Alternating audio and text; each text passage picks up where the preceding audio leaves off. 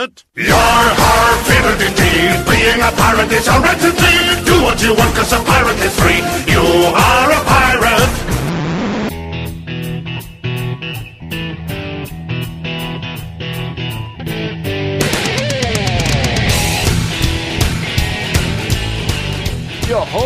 Marujada do Mal, eu sou o Michael, mais conhecido como Jabu Rio. Você está no Pirata Cast, que é o podcast do baúpirata.com. Aqui do meu lado, Esquilo 666. Fala aí, galera. Acabei de acordar graças ao despertador aqui, mas tá tudo tranquilo. E aí, Júnior?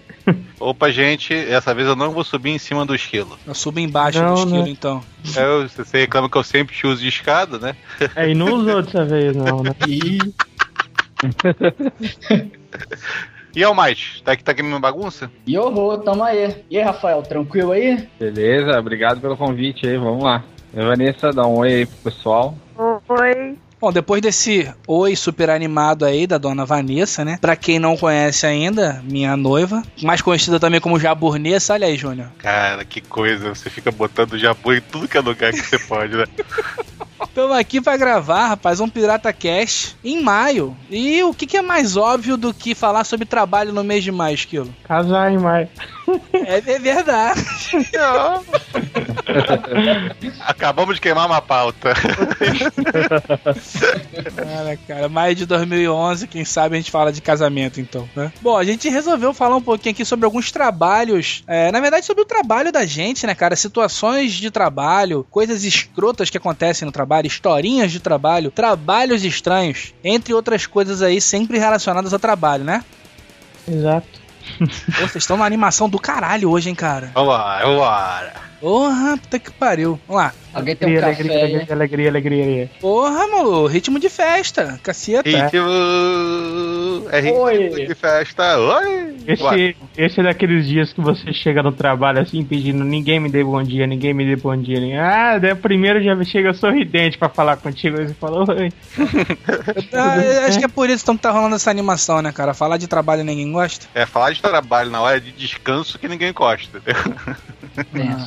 E pra isso a gente chamou dois convidados, né, cara? Chamamos aqui um cara que deveria, pelo menos, gostar de falar de trabalho, né? Que é o All Might do Bermuda Cast, lá do site profissional de Bermudas, né, filho? É, a gente tenta gostar de falar de trabalho, mas é difícil, difícil. Ok. E estamos aqui também com o Rafael do Aperte Cast, Aperte F5. Beleza, filhão? Beleza, filhão, obrigado pelo convite aí, vamos falar bastante sobre trabalho. Show de bola. E estamos aqui também, né? Como eu falei, com a dona Jaburnessa, que é a mais nova desempregada, né, amor? Empregado sem dinheiro. Sem dinheiro não, porque você agora vai receber indenização. Ah, e as dívidas? né? Então tá, né? Mas tem seguro-desemprego também. É, mas a dívida é todo mês. Hum, pois é, né, cara? Eu Não. que sei. Aí tem o noivo, né? Aí, Jabô. Tô ferrado. Vamos lá pros nossos recados rapidinho, daqui a pouco a gente volta com o tema, galera.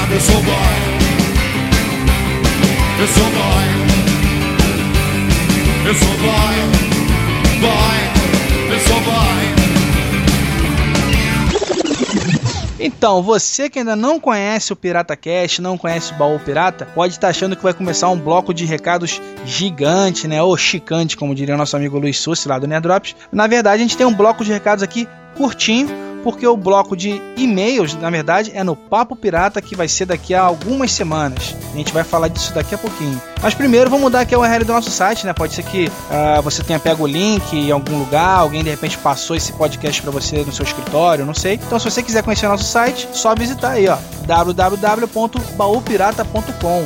E também pode entrar em contato com a gente através do blog, através de comentários no blog, o e-mail ou uma mensagem de voz, que pode ser pelo Gitalk ou pode ser por e-mail. Você gravar um recadinho e botar em anexo no, no seu, junto com o seu e-mail. Nosso e-mail é piratacast.gmail.com. Exato, e só lembrando, já que você vai entrar no nosso blog, que nosso blog agora é temático, o mesmo tema que a gente faz no podcast, a gente vai manter todas as postagens durante o mês. Podem ser muitas ou não, mas vai ser tudo em cima do mesmo tema. Chegamos aí a um ano de podcast, de site, é, fazendo agora dia 5 de maio, olha aí, no lançamento desse podcast número 19. Então a gente decidiu que a partir desse mês, pode ser que a gente mude isso daqui a um tempinho, mas a partir desse mês agora, vamos fazer temas mensais, né, Esquilo? Então a gente tem várias postagens aí, além do Pirata Cast, que é sempre na primeira quarta-feira do mês, e do Papo Pirata, que é na última quarta-feira do mês, que a gente faz com os comentários que vocês fizerem nesse post aqui, a gente tem o Na Parede, colunas de série, colunas de filme.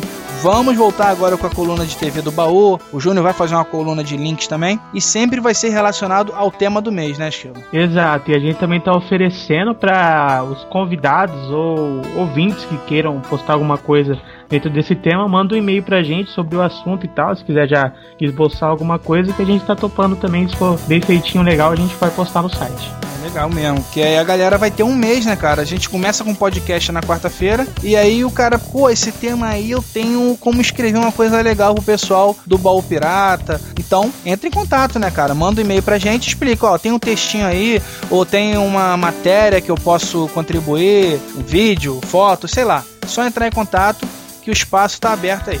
E olha aí, Esquilo, a gente começou a falar aí de um ano de site, um ano de podcast, e surgiu aí um patrocinador. Exato, é lá o, o Malbirote das meias Deva, ele ofereceu para fazer umas meias com o nosso mascote, o papagaio, o Pablito, se fizer esse nome pra ele, não sei porquê. E, e a gente vai sortear algumas meias pra galera aí fazer o comentário é, dentro desse podcast. Quem fazer os comentários mais legais, os três comentários mais legais, a gente vai mandar uma meia aí pra galera lembrar da gente. Uma meia não, né, cara? Um par de meia, né? É, um par de meia.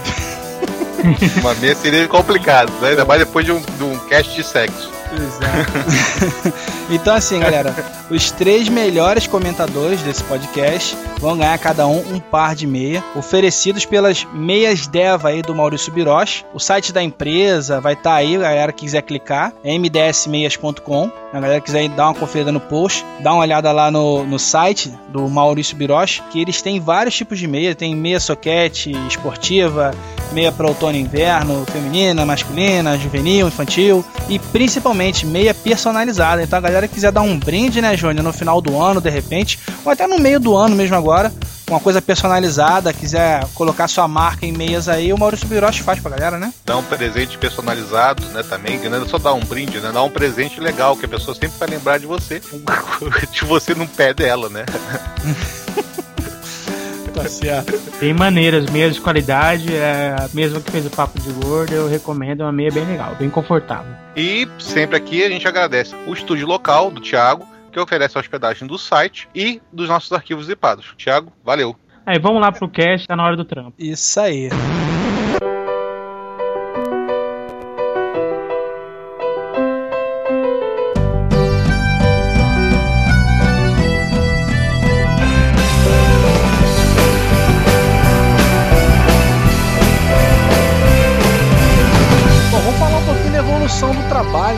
Pra começar com a evolução do trabalho, nada melhor do que falar sobre o que é trabalho. Fala aí, Almighty. Você que é o especialista em trabalho. Bem, não sou especialista, mas enfim. É, Cara, a- é, é até curioso que a palavra trabalho veio do latim tripalium. Tripalium é um instrumento de tortura romano composto por três paus. Interprete isso como quiser. Então, cara, é, o trabalho começou com uma coisa ruim, como uma coisa até pejorativa, né? Uma coisa degradante. E pra muita gente ainda é, né? Até hoje. Mas... Que digam aí os estagiários, né, cara? Ah, nem me fala, cara. Aquele cara que inventou o ditadinho, trabalho no Brest Homem, se eu descobrir quem é mato, cara. Pois é, no início não era muito nobre, não, cara. É, cara, mas dependendo do trabalho, né? Você pode vir até uma relação legal, sabe? Eu, pelo menos, eu gosto. Quando eu tô trabalhando com informática, né? Esse que eu chamo de meu freelancer, eu gosto de trabalhar com isso. Eu gosto de estar mexendo em computador, entendeu? É, muitos serviços eu faria talvez até de graça, cara, sabe? Porque eu gosto de estar mexendo. E ganhar para fazer isso, para mim, fica legal. Eu gosto. É o sonho de qualquer um, né, cara? É trabalhar com o que gosta, ganhar dinheiro fazendo uma coisa que gosta. Isso aí é, é legal. Mas essa situação sua, Jabuta, é uma situação particular, que você trabalha para você mesmo, entendeu? Então você não tem uma relação de trabalho normal, entendeu? Você é o seu próprio patrão. Você não tem patrão, não tem colega de trabalho, não tem aquela mala do escritório, não tem aquele pessoal todo que geralmente as pessoas têm que aturar, né? Em compensação, né, cara, não tem salário fixo, né? É, ca- ca- cada categoria profissional tem seus benefícios e seus malefícios, né? É o risco a correr. Mas o cara que trabalha por conta, que tem no meu caso, a gente tem vários patrão, na verdade. Todo cliente está no patrão, né? Verdade, verdade. A exigência é, é grande também. Na verdade, o ideal não é você trabalhar no que você gosta, é você gostar do que você trabalha, né? Exatamente. E aí conseguir achar os pontos positivos aí e ter prazer no seu trabalho pra você render mais, né? É, cara, mas você pode transformar um hobby que você gosta muito em um tipo de trabalho, entendeu? A gente tem aí como, acho que vale citar, né, cara, um grande exemplo, é justamente o, assim, os maiores podcasts que tem no Brasil, lá o Alexandre e o Azagal. Era um hobby, era uma coisa que, é, acho que a princípio talvez eles não pensassem que poderia ganhar dinheiro e hoje eles vivem disso, né, cara, de blogar e de fazer podcast. Eles viraram uma empresa agora, né? É que nem o próprio Internet, né? Ele trabalhava e saiu do trabalho para fazer o blog. Exato. É, o, o que você tem que conseguir fazer é achar alguém que pague o que você queira fazer, né? O que você gosta de fazer. Daí assim você consegue transformar um hobby é, em trabalho. E eles conseguiram, por isso que eles estão tendo um sucesso. Exato. I don't wanna work. I just wanna bang on this mug all day. Did you ask me here for any specific reason? Uh, yes.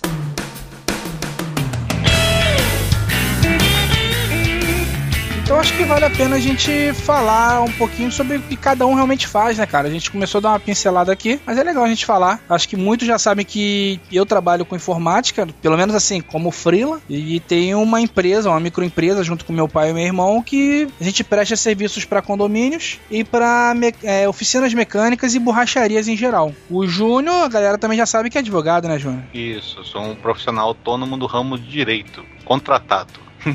O Skill é um sanguessuga, quer dizer, funcionário público. Eu não gosto de falar que eu sou funcionário público.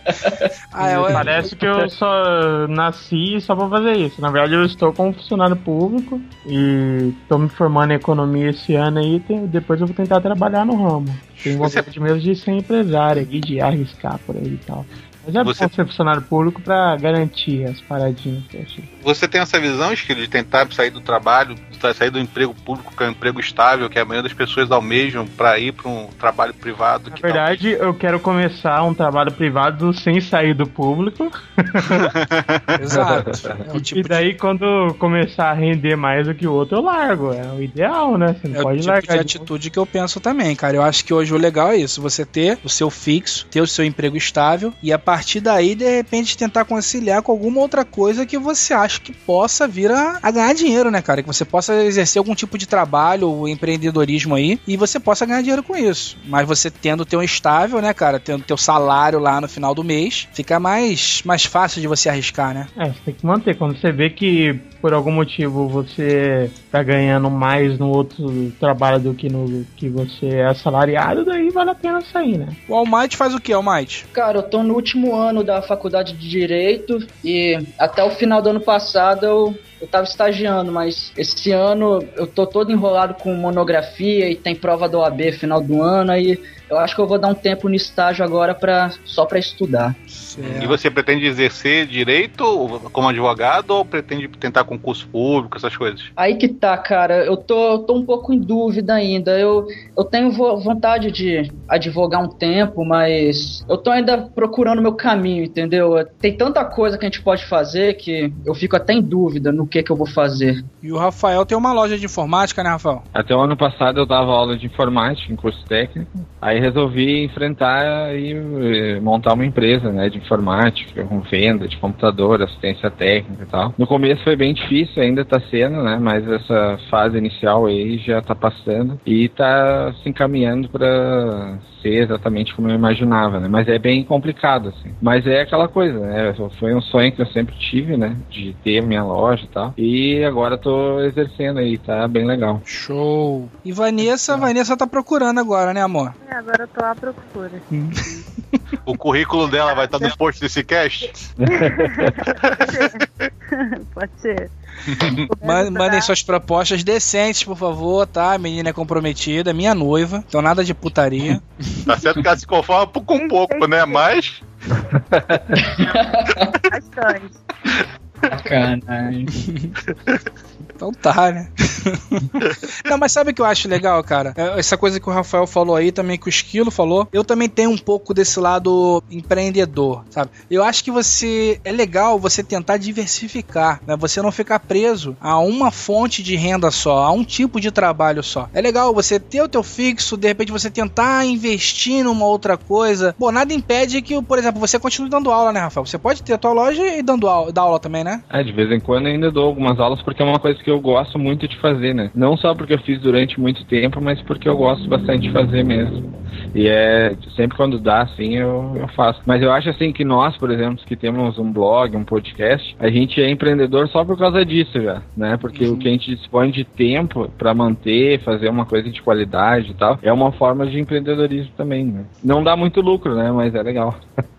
não dá lucro direto, né, cara? Eu costumo dizer, pelo menos assim, eu, eu tô com. Alguns já sabem, né? Eu tô com um novo site lá, que é o deupau.com. Eu espero muito eh, ter ganhos indiretos com esse tipo de site, né? Então acho que você tendo um site, um blog, ter um podcast, pode te gerar algum tipo de lucro indireto, algum certo, certo conhecimento na área, né, cara? As pessoas podem vir a, a te achar relevante em determinadas coisas e você acaba tendo mais oportunidades, talvez, de, de, de conseguir algum tipo de trabalho, freelancer, emprego, seja lá o que for. É, eu acho que hoje em dia o que tá valendo mais a pena na internet é isso mesmo, né? Você levar o teu hobby a sério pra ganhar relevância e assim tentar trazer algum fruto pro seu trabalho normal, né? Essa questão do- da internet por si só gerar dinheiro, eu acho que tem muita gente aí e tal, e quem fica pensando desse, dessa forma aí pode acabar fazendo merda. É, não, tem muita gente que pensa que a bolha não estourou ainda, né, cara? Eu também acho o seguinte, cara, que também não existe nenhum negócio miraculoso que vai dar lucro no primeiro mês, entendeu? A gente pode ter lucro com blog, pode ter lucro com as coisas, mas tem que ter um fruto de muito trabalho, um trabalho de longo, longa data, não é de uma hora para outra você vai entrar na internet, fazer um blog e ganhar milhões de- de dólares e Sim, mas você não pode reais. ficar trabalhando de graça, né? Tem que ter um certo foco. Por exemplo, beleza, todo mundo aqui fazendo blog, mas todo mundo precisa ter seu, seu trabalho real, né? Sim, precisa ganhar dinheiro de é alguma real forma. job, né?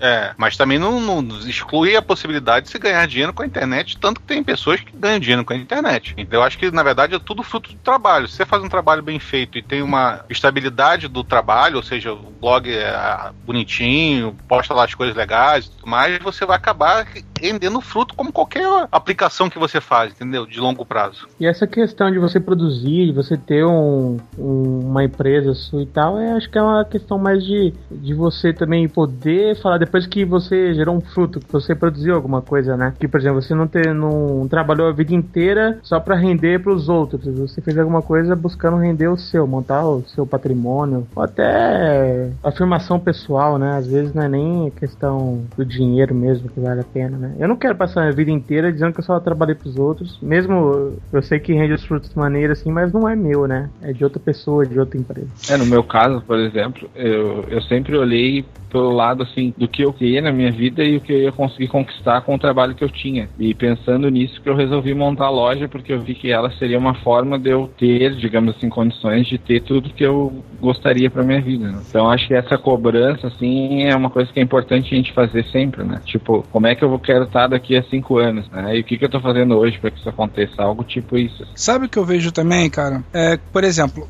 o Esquilo, ele é funcionário público e tem, e tem essa coisa de querer investir também, de repente fazer uma loja, fazer uma, uma empresa dele, com sócios ou não, não sei, né? Mas, é, e tem o caminho contrário. Na verdade, acho que ninguém tá muito satisfeito, né, cara? Todo mundo quer sempre mudar. né? Eu, por exemplo, eu sempre, é, meu pai sempre foi empresário. Desde que eu nasci, né, há 33 anos atrás, meu pai sempre foi empresário. Nunca um empresário com dinheiro. Teve uma época que, porra, podia ter vários carros. Tinha... Todo mundo passa por vacas gordas e vacas magras. E eu também vivi um pouco disso. Desde que eu, eu comecei a trabalhar, que eu comecei a trabalhar junto com ele. Então, nessa coisa de ser empresário, sabe? De, de você ter que é, investir num, num patrimônio, de você ter que trabalhar, de ter mês que você é, acaba o mês no dia 20, sabe? E você ainda tem que pagar funcionário quando for é, no dia 5 do mês seguinte. E aí, como é que você faz? Isso dá uma certa decepção. Então, assim, eu vejo muito isso. Pessoas que nunca tiveram noção de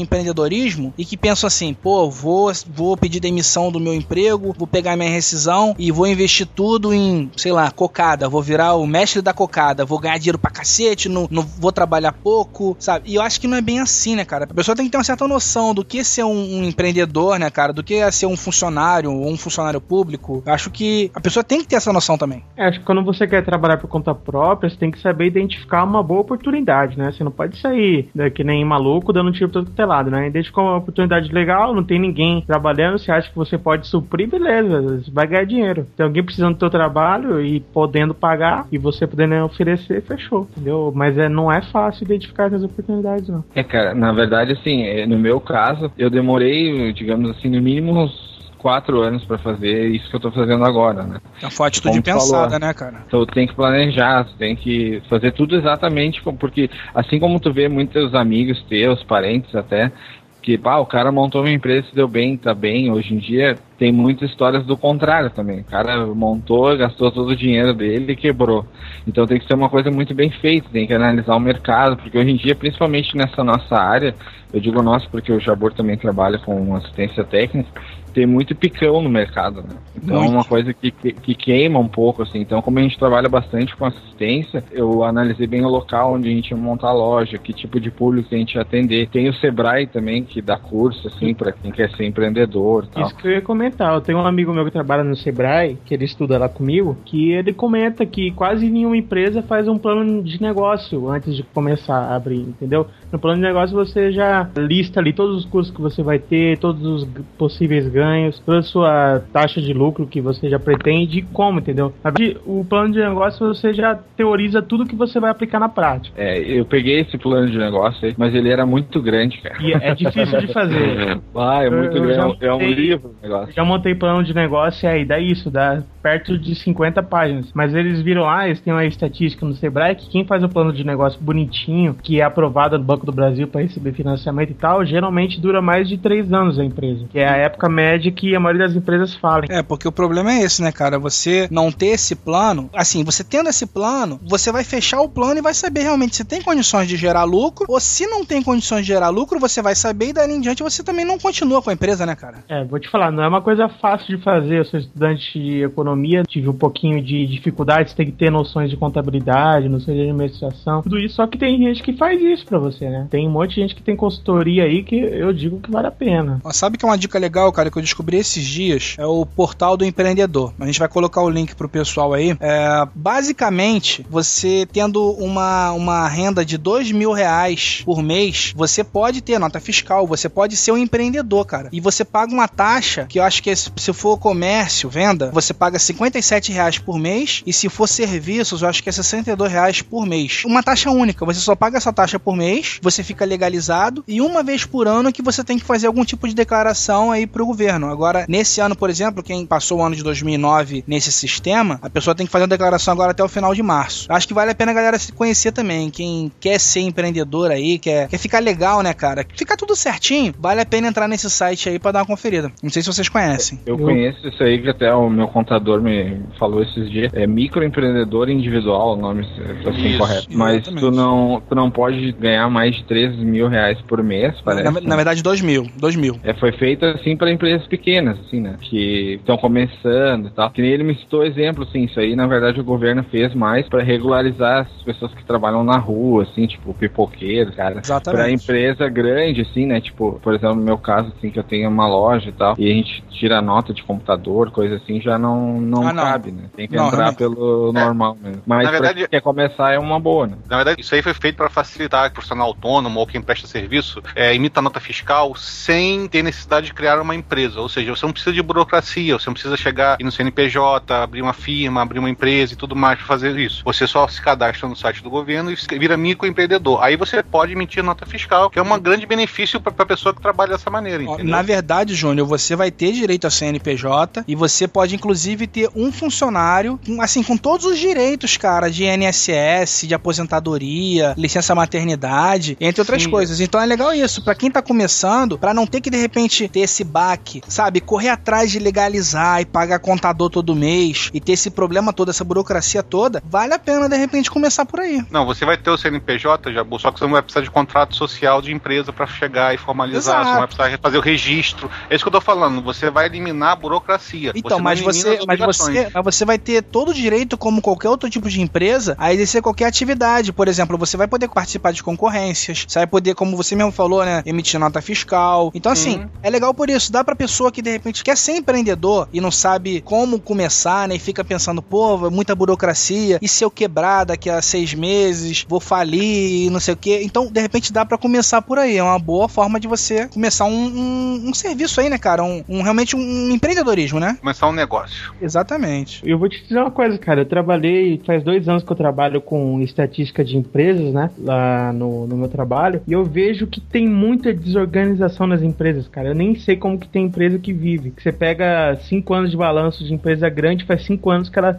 declara lá que fechou no prejuízo. E isso aí não é só questão de ter o contador, de você passar tudo, você ter organização dentro da empresa mesmo. Por isso que há, há bastante oportunidade para quem quer trabalhar certo. Porque mesmo você achando que o mercado tá saturado, tem muito- muitas empresas, muitas pessoas que não trabalham legal. As oportunidades sim. Cara, se eu pudesse dar duas dicas assim pra quem tá começando, planejamento e força de vontade. O planejamento também envolve descobrir o que, que o mercado da- que você está querendo, o consumidor, está precisando no momento, se aquele mercado está saturado ou não. É que eu falo, de vez em quando não adianta você abrir uma, por exemplo, no exemplo do, do, do Rafael, abrir uma loja de informática, talvez num lugar que esteja lotado de lojas de informática, você vai ser mais um na concorrência, entendeu? Descobrir o mercado consumidor seu, né? Eu acho Se é uma bem, grande né, vantagem Júnior? da empresa. Se bem, né, Júnior, que, por exemplo, aqui no Rio de Janeiro a gente tem o edifício na Avenida Central, onde tem, sei lá, 450 lojas ali, né, juntas, e tem gente que ganha dinheiro realmente ali, tem gente que não ganha. É, é complicado, cara, você dizer realmente o que que vai fazer você prosperar ou não. É, mas Acho- ali, a- aquele exercício tá dando é interessante, porque ali é o seguinte, tem uma alta rotatividade. Se você for lá hoje e for lá daqui a seis meses, você vai ver que a grande maioria das lojas já mudou de nome, ou já trocou, já não é mais o mesmo stand, por exemplo. Enquanto algumas que fazem investimentos em propaganda ou em alguma coisa do tipo, conseguem prosperar. Por quê? Mas é por causa da propaganda, é por causa do site, de anunciar o preço, tá mais barato, e você tem a facilidade até do Boa Dica também, que facilita muita gente aqui no Rio, né? E tem um muambeiro que traz material mais barato, né, cara? É, essas coisas. Então, Lá o É. Também ajuda bastante. Cara, o Rafael que tem uma loja aí, ele pode até me confirmar isso, que a partir do momento que você vai abrir um negócio, você sabe que você vai correr um risco, certo? Com certeza, cara. Na verdade, sim, é o medo desse risco que faz com que ou tu leve mais tempo pra montar ou nem monte, né? Exatamente. É, tanto é, cara, que pelo menos lá na minha sala, 90% quer fazer concurso público, até por ter essa estabilidade. Não é querendo zoar o skill aqui, não, mas querendo ou não, o concurso público vai te dar uma estabilidade, você vai ter aquele seu salário no final do mês, até porque no judiciário tem uns cargos com salários bem interessantes, como juiz, promotor e enfim. Por Eu isso que a galera. Tem um amigo que é procurador-geral da República, filho. Eu não quero nem saber quanto é que ele ganha. yeah. É muito, meu filho. Pode ter certeza que é muito. nem saber o tamanho da pica dele, né? E também a- o, o pessoal de direito hoje tá muito. Ele sai muito na frente, às vezes, do pessoal que fez, faz, fez, fez outras áreas. Por quê? Você tem a parte toda do direito administrativo, tudo que cai em prol de concurso, você já sabe É. já alguma coisa, já tem alguma base. Entendeu? Enquanto outro, a outra pessoa que vai pro concurso não tem aquela base que você já tem. Então, para concurso público hoje, o mercado dos estudantes de direito tem algumas vantagens que as outras, as outras categorias, as outras profissões não têm. É que tem outra coisa, que o estudante de direito, ele, por obrigação para se formar, ele precisa ler muito, né? Aqueles livros de lei enorme lá e tal. Não sei se é Miguel, mas fala que tem que ler dois livros em, em uma semana para fazer uma prova só, entendeu? E isso aí já ajuda para quando você vai estudar para um concurso. A gente tá saindo uma data, daqui dois meses tem a prova e tem uma porrada de matéria para você estudar. E é bem bom para quem faz direito mesmo, porque daí decora tudo ali, faz a prova e depois esquece. Mas também não é isso, por exemplo, até mesmo a interpretação do edital, que de vez em quando o edital traz alguns benefícios, entendeu? Ou o estudante de direito sai melhor nisso, porque ele consegue interpretar o que, que o edital está te referindo, quais são as vantagens que você vai ter. Por exemplo, eu quando eu fiz a prova da ordem, eu levei o dicionário o vocábulo jurídico, porque quando eu fiz a prova da ordem, não estava discriminando que eu não poderia usar aquele livro, entendeu? Eu levei para lá, abri o livro e ninguém reclamou, porque não estava proibindo a, a utilização do dicionário jurídico. Isso é bem atitude de advogado. É, cara. Brincadeira, hein?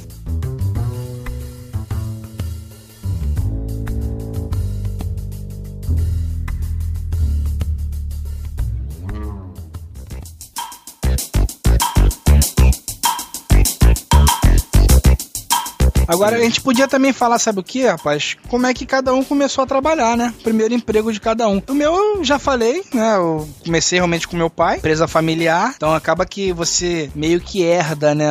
Você faz 16, 17, 18, aí começa a ir na empresa, dá uma ajuda aqui, ou vai no banco. E acaba que daqui a pouco você tá envolvido com a empresa. O Almighty, você fez só o estágio mesmo? Foi teu primeiro emprego, cara? É, cara, até agora eu já, eu já fiz três estágios até agora, mas é, trabalhar emprego mesmo ainda não, cara. E o Rafael, começou quando? Cara, meu, meu negócio foi engraçado. né? Eu comecei como office boy, já faz o que? Uns 12 anos. Eu ganhava 120 reais por mês e 80 reais eu pagava o meu curso. Sobrava 40 pra nada, né? e tipo, eu estudava até meio-dia, almoçava no colégio e depois do almoço eu ia pro serviço e voltava pro curso e ia pra casa. No outro dia, a mesma coisa. Mas foi legal, cara. Tinha 14 anos. Só indo nos bancos a tarde toda. Todo mundo te olhando com aquela cara assim. Nossa, o "Putz, que office fica boy." atrás te ver com aquele bando de envelope, xinga pra caralho. É, Esquilo, pior. Esquilo começou no IBGE, né, Esquilo? É, eu tava fazendo faculdade, né? Tinha a mesada que meu pai ainda tava me dando, mas que negócio, mesada é só pra você se manter, não dá pra comprar nada, né? Da- Daí, moleque ainda geek tem vontade de comprar as paradas, eu falei, ah, vou tentar passar no concurso aí. Daí eu comecei num ano, fiz uns quatro concursos, daí passei nesse IBGE, já tô trabalhando lá desde 2006, e daí nem, nem quis mais fazer concurso também. Agora só quando eu conseguir meu, meu nível superior aí que eu vou tentar pra outro. Pra nível médio eu tô, tô tranquilo, não- nem vou ficar perdendo tempo estudando mais. Ah, eu comecei com 14 anos, eu peguei minha carteira, minha primeira carteira assinada tem 14 anos como office boy, numa empresa de um conhecido do meu pai. Deixa eu perguntar uma coisa, cara. É, ainda pode se assinar uma carteira com 14 anos? Acho que não, né, cara? Eu tenho minha Não, carteira não. profissional, eu tirei com 14 anos também. Mas agora acho que tem aquele sistema de pequeno aprendiz, alguma coisa assim, né? 14 é aprendiz, 16 É. você pode começar a trabalhar mesmo. Isso, a gente foi antes da mudança que teve do, do, do 14 para 16. Que aí eu recebia meu primeiro salário em cruzeiros, e algum, algum tipo de cruzeiro, algum tipo de cruzado, agora não lembro de como Cara, eu, foi. eu nem usei cruzeiro. Eu usei cruzeiro, cruzeiro novo, cruzado, cruzado novo. sei. Esquilo só comprou em Cruzeiro algodão doce, cara, no máximo. Ah, as balinhas na, na- no presente. Acho que a única coisa, o único dinheiro que eu não cruzei do Brasil foi o resto, cara, que o resto tudo eu já usei. Eu, eu já usei Cruzeiro, Cruzado Novo, Cruzado. O que mais que teve, cara? O, o- é o RV, né? Antes do Real. É, teve isso tudo. Unidade real de Cruzeiro valor. Real, né? Tinha o Cruzeiro Real antes dele. Você lembra quando, quando, quando, quanto valia a unidade real de valor, a URV? 2.814. 2700 2750. Não, não é 2.814, não? Acho que era Andar com dois- uma- 2.750 cruzeiros reais. É, é, com uma carreolinha de dinheiro, né? Rapaz, aquilo que era coisa boa para anos 80, você tendo que tendo inflação de 35% ao mês, cara. Ô, beleza. dinheiro carimbado, porque cortava o zero, não dava tempo de fazer na prensa nova, então carimbava, valia 5 mil, valia 5. Que isso, cara. Então, o Esquilo falou que- na época que ele começou e tal, geek e tal, eu agradeço que eu não comecei nessa época, né? Porque naquela época não tinha tanta coisa de geek pra comprar, né? Enquanto hoje em dia o salário não ia pro curso É mais. que assim, a, o, o nerd, o geek, é diferente, que geralmente a galera quer começar a trabalhar pra gastar com namorada, pra manter isso e tal. O meu foi pra gastar com porcaria, meu. Eu acho, que, eu acho que na época do meu salário, eu comecei a ganhar dinheiro, né? Eu recebi, eu acho que os três primeiros salários foi pra comprar o Mega Drive, cara. Porque eu Olha. queria, queria o Mega Drive e comprei o Mega Drive, entendeu? Então, eu da- sempre teve. O cara que queria comprar alguma coisa tinha. Eu gastava dinheiro em fitinha também da época do MSX, que tinha MSX ainda, comprava aquela fita cassete, tinha fita do cartucho, eu tinha Master System, comprava cartucho pro Master System. Tá certo que você comprava um negócio desse, era o seu salário inteiro do mês. É, eu tive que juntar três meses pra comprar um Discman, né? Eu lembro também, cara, que os meus primeiros salários eu gastava basicamente no meu carro, cara, no meu golzinho que esses dias. Era spoiler, era som, era, sei lá, era basicamente tudo pro carro pra poder aparecer pra mulherada na rua. O né? Jabur é daqueles, bo aqueles boyzinhos que para o carro, abre o porta-mala, liga o som e fica tuts, tuts, tuts. Eu era, Mas- cara, na minha época de, de moleque, de 18 até 20, 22 anos, eu era assim, porra. Cara, eu tive muitas. Eu ainda tenho muitos amigos que fazem isso, mas eu acho muito escroto, cara. Eu tenho preconceito mesmo quando eu vejo isso e falo, puta que. Não, Hoje eu acho escroto, cara. Eu olhar pra trás, eu penso, porra, isso era escroto. Mas na época eu era moleque, pra mim, tava bom, né, cara?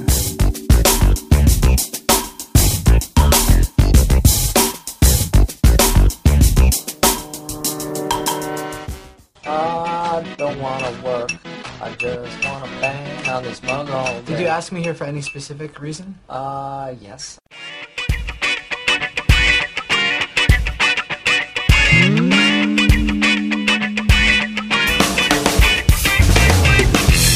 Então, galera, tem uma discussão que sempre ronda esse, né, questão de trabalho e tal, ainda mais isso que a gente tá comentando do garoto que tá terminando a escola, terceiro colegial ali, e fica em dúvida.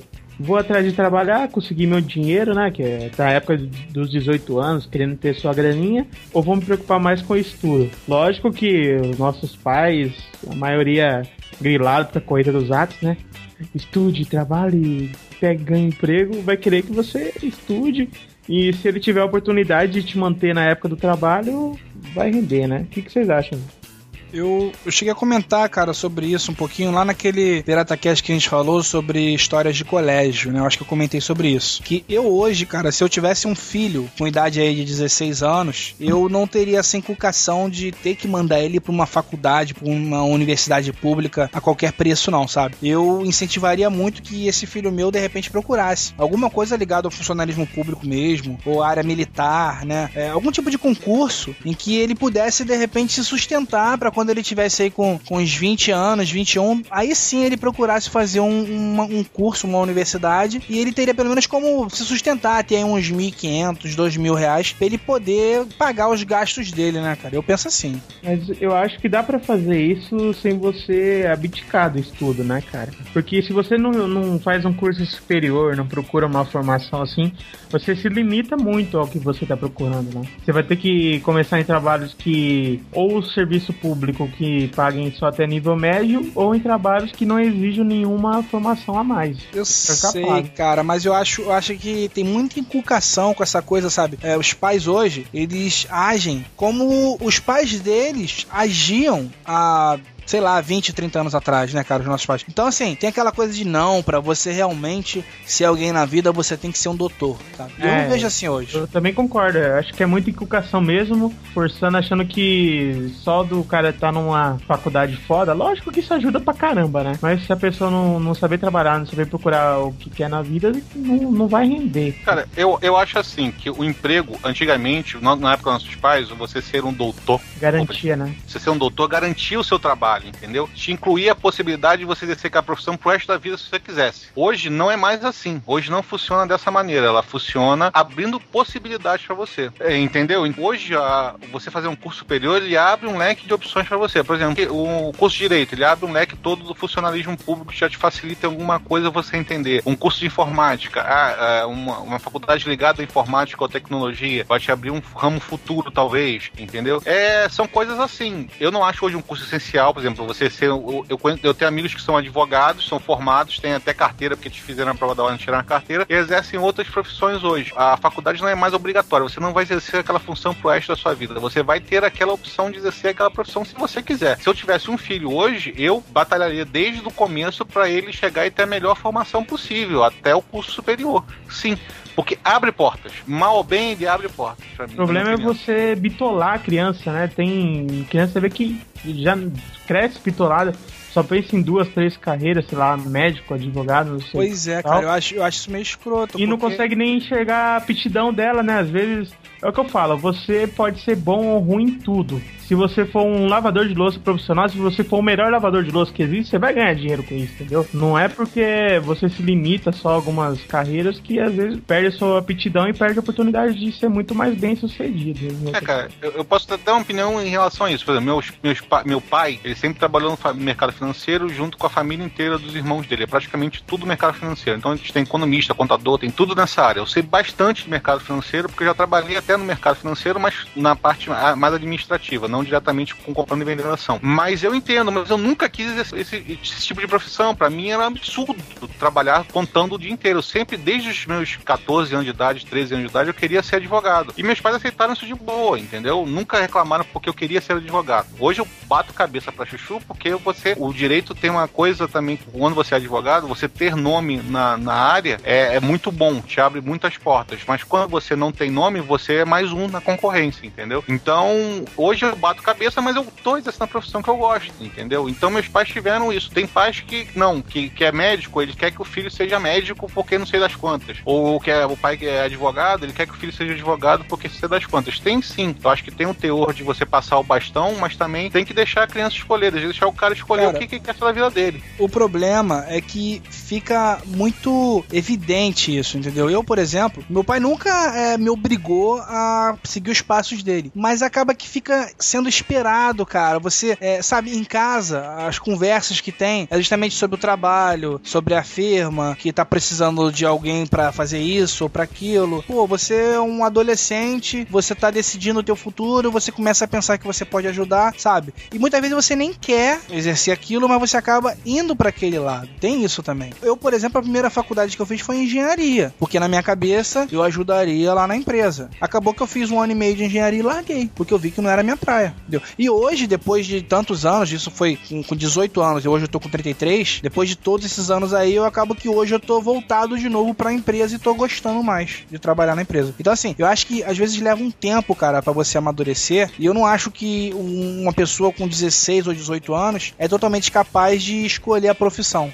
Sabe? Então, por isso, assim, eu acho que realmente o nível superior ajuda, ajuda pra caramba. Mas eu acho que talvez seja melhor esperar um pouco, sabe? Fazer 20 anos, 22, não sei, para aí sim procurar uma carreira. E talvez é, entre esses 17, 16 até os, os 20, 22, em vez de batalhar por uma carreira, só ter um emprego pra se sustentar. Em um, dois anos de trabalho você amadurece que é. Não tem nem como falar o tanto, cara. É, mas é complicado. Por exemplo, você chega numa área de direito. Hoje o mercado está muito restrito com negócio de idade também. Então você chega lá, começa a sua faculdade com 22, leva 5 anos para terminar, vai terminar com 27, vai entrar no mercado com 28. Então, cara, você vai estar em total e completa desproporção com o pessoal que se- começou com 18 e terminou a faculdade com 23, entendeu? Porque você vai ter, já vai ter, pode estar casado, pode estar com o seu apartamento, pode estar não sei o quê, e sujeitar uma condição de trabalho até pior do que a- a- o cara que está com 23 anos vai se sujeitar. Ou até mesmo por causa da idade. O cara já vai olhar com você com 27, vai olhar um cara com 23, os dois recém-formados, e vai pegar o de 23, porque não vai ter visto, não vai ter isso, não vai ter aquilo outro. Enquanto você vai meio que excluir. É, Isso é verdade. O pessoal já espera hoje neguinho com 22 anos, formado e começando a fazer pós-graduação, né? Uhum. Só que isso aí tem um, um outro lado, por exemplo, eu tenho muitos amigos de faculdade que só estudam, só que eu vejo que eles se acomodaram muito naquela situação, sabe? Vive da, minha, da mesada ali dos pais, só faz o que é necessário para passar na faculdade, só que não tá preparado nem um pouco para começar a trabalhar. É, mas aí eu acho já que é aquela história, é o despreparo dos pais. Às vezes os pais não entendem que o filho ele vai passar o tempo de vida do, pai. Biologicamente falando, essa é natureza do ser humano, né? Um pai morre antes do filho. Então, ele não vai estar lá sempre para ajudar o filho, entendeu? Então, o cara fica desmotivando o cara, não, fica aí, não sei o que, estuda aí, não sei o que lá, barará, pão duro, mas não incentiva o filho também a se virar. É o se vira aí. Por isso que meu pai me colocou trabalhar por 14 anos meio expediente, não foi porque ele era mal ou queria que eu ajudasse em casa. Não, nunca precisei ajudar nada em casa. O dinheiro era para mim. Mas ele me ensinou desde pequeno que tu tem que se virar, tu tem que batalhar para conseguir tuas coisas. É, é importante saber que as coisas não vêm tudo de graça, né? Quando você começa a pagar contas, essas coisas que você começa a ter noção disso, né? É, e é difícil pro moleque chegar nessa, nessa fase. É, mas eu acho que, é como eu te falei, a culpa é meio dos pais não dar essa educação pros filhos, entendeu? Que as coisas não são de graça e você tem que batalhar e correr atrás pelo que você quer, senão você não consegue nada. Cara, eu já vi muita gente, mas muita gente mesmo fazendo medicina só porque o pai quer. E, cara, imagina um cara se formar em medicina sem gostar de fazer aquilo. O cara tá com vida tá com a vida de pessoa na mão, cara. E o cara faz aquilo sem gostar, porque querendo ou não, você é médico, você tem que estudar muito, mas você tem que estudar muito mesmo. E, e o cara que é desinteressado, cara, imagina o estrago que ele pode fazer. É, mas eu também acho que o cara não chega ao final do curso. Por exemplo, quando eu comecei a fazer direito, tinha 17 turmas. Quando eu comecei meu primeiro período, tinha 17 turmas que entraram naquele período. Finalizou com três turmas. O pessoal Caramba. fica pelo caminho. O pessoal que achou que era uma coisa e não é aquilo, entendeu? Que ele queria, ou o pessoal exatamente que chegou e é, o pai queria que ele fosse e pelo caminho ele foi largando, entendeu? Ele foi deixando de mão. Acontece muito isso, o cara não chega, ainda mais a, a, a medicina que você depois de se formar, você não tem que fazer residência e tudo mais, o cara não chega ao final do curso. Pois é, mas hoje em dia, com tanta faculdade que tá abrindo aí, não, não tem aquela cobrança tão grande mais. Agora o cara tem muita faculdade que pagou, passou, entendeu? Então tem gente que consegue empurrar o curso todo com a barriga, pega o diploma e faz cagada por aí. Esse Isso é, é muito relativo relativo, por exemplo. Você pode pensar, o cara começou a fazer medicina particular, 3, 4 pontos por mês. Você acha que ele vai ter coragem de chegar pro pai dele no meio do curso e falar, ó, oh, eu não tô gostando do curso não, acho que eu devia fazer outro. Agora que o cara já gastou mais de, sei lá, 100 mil, 200 mil no curso. Rapaz, o pior é que eu tenho um amigo meu, ele parou no sexto, se eu não me engano foi no sexto período de medicina e mudou para direito. Do nada.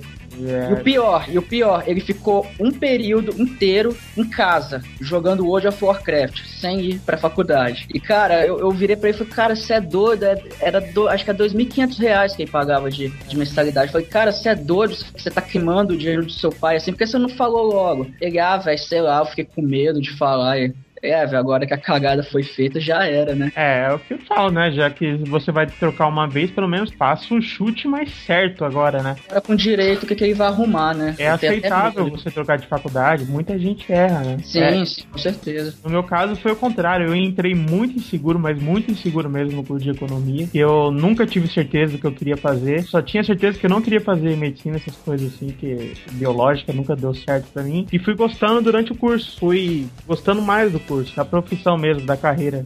Gostei que aconteceu isso comigo. E essa parte da bitolação, cara, eu acho que na escola, do jeito que são os cursos voltados para vestibular hoje, é mais bitolado que os pais. Vou, vou voltar a citar de novo meu caso. Meu pai e minha mãe nunca me impressionaram pra nenhuma carreira, assim. Eles são bem distintos e tal, e foi tranquilo. Só que na escola, vou te dizer, cara, eu sempre fui bom aluno, assim, daí acho que a escola via, ah, esse aqui talvez deve dar um nome bom para mim de passar no curso bom. Porque toda vez que você falava que quando eu resolvi fazer economia, assim, ele falava, porra, né? Não quer fazer uma engenharia, uma medicina, assim, faz essa aquela, aquela carinha de tipo, tô, tô decepcionado. Bitolação na, na época de escola é muito foda, cara. Ainda mais com essa disputa de qual escola passa mais. Eu, eu tenho um amigo meu que hoje ele faz engenharia na São Carlos, UFSCar, que é uma faculdade federal interior de São Paulo muito boa. Ele sempre quis fazer engenharia. Só que ele, quando ele passou na faculdade, encheu tanto saco, tanto saco dele, que ele prestou medicina só pra parar de encher o saco dele. Ele era o cara mais inteligente da sala. E ele acabou passando no de medicina também, mas ele fez engenharia. Cara, você fez certinho, velho. O povo tá te enchendo o saco aí, mas eu não, eu não vou fazer, não. Eu sempre quis fazer esse curso aqui, passei onde eu queria e tá de boa. É, mas o, você, pelo menos, né, Esquilo, você conseguiu fazer, tá fazendo economia e de certa forma tá meio que estagiando, né, já na área, porque é, o teu curso tem a ver com o teu trabalho também, né, cara? É, é um estágio, né? É, poderia não ter a ver, mas eu procurei dentro, quando eu trabalho no IBGE, é órgão de estatística do governo, né? Você tem tanto pe- pesquisa, tanto a parte cartográfica de mapa, a parte demográfica e, tinha, e tem a parte de empresa. Eu falei, não, eu quero trabalhar aí. Desde o começo, eu trabalhei já com indústria, com empresa, então daí tenho bastante contato. É legal isso aí. O Almighty, esses estágios todos que você fez já foi todo na área mesmo, né, o Almighty? Foi, eu estagiei em dois escritórios de advocacia e esse último estágio foi na assistência jurídica lá na minha faculdade. Foi, foi bem legal, foi tudo dentro da minha área, entendeu?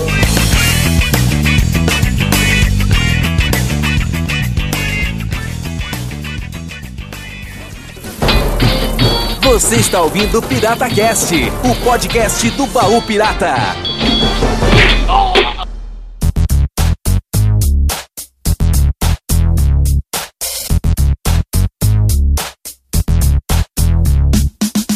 Voltando a, a essa parte da formação, eu acho, eu- até por ser professor assim por muito tempo, eu acredito que isso é fundamental. né? Mas eu acho que depende muito também de onde a pessoa mais ou menos quer chegar, né? Por exemplo, eu dava aula de curso técnico, então muita gente chegava até um certo nível, ah, tá bom, ou que nem a gente tá falando bastante de concurso público. Eu vi muito aluno que tinha um baita talento, assim, e daí o cara passou no concurso público, parou de estudar total, se acomodou e tal, porque é o salário que eu quero pra mim e tal, enfim. Então acho que tem muito disso também, mas eu acho que o mercado procura especialistas. Exato. Porque, porque gente que faz, por exemplo, no nosso caso, Jabu, o cara saber formatar o computador, instalar o Windows não é mais grande coisa, né? Aham. Tu tem que saber analisar o problema do computador, o que está acontecendo e tal. Então eu acho que é bem que eu falei assim, tipo, o mercado busca especialistas. Dentro da minha área de informática, por exemplo, se eu quiser continuar estudando, eu não paro nunca.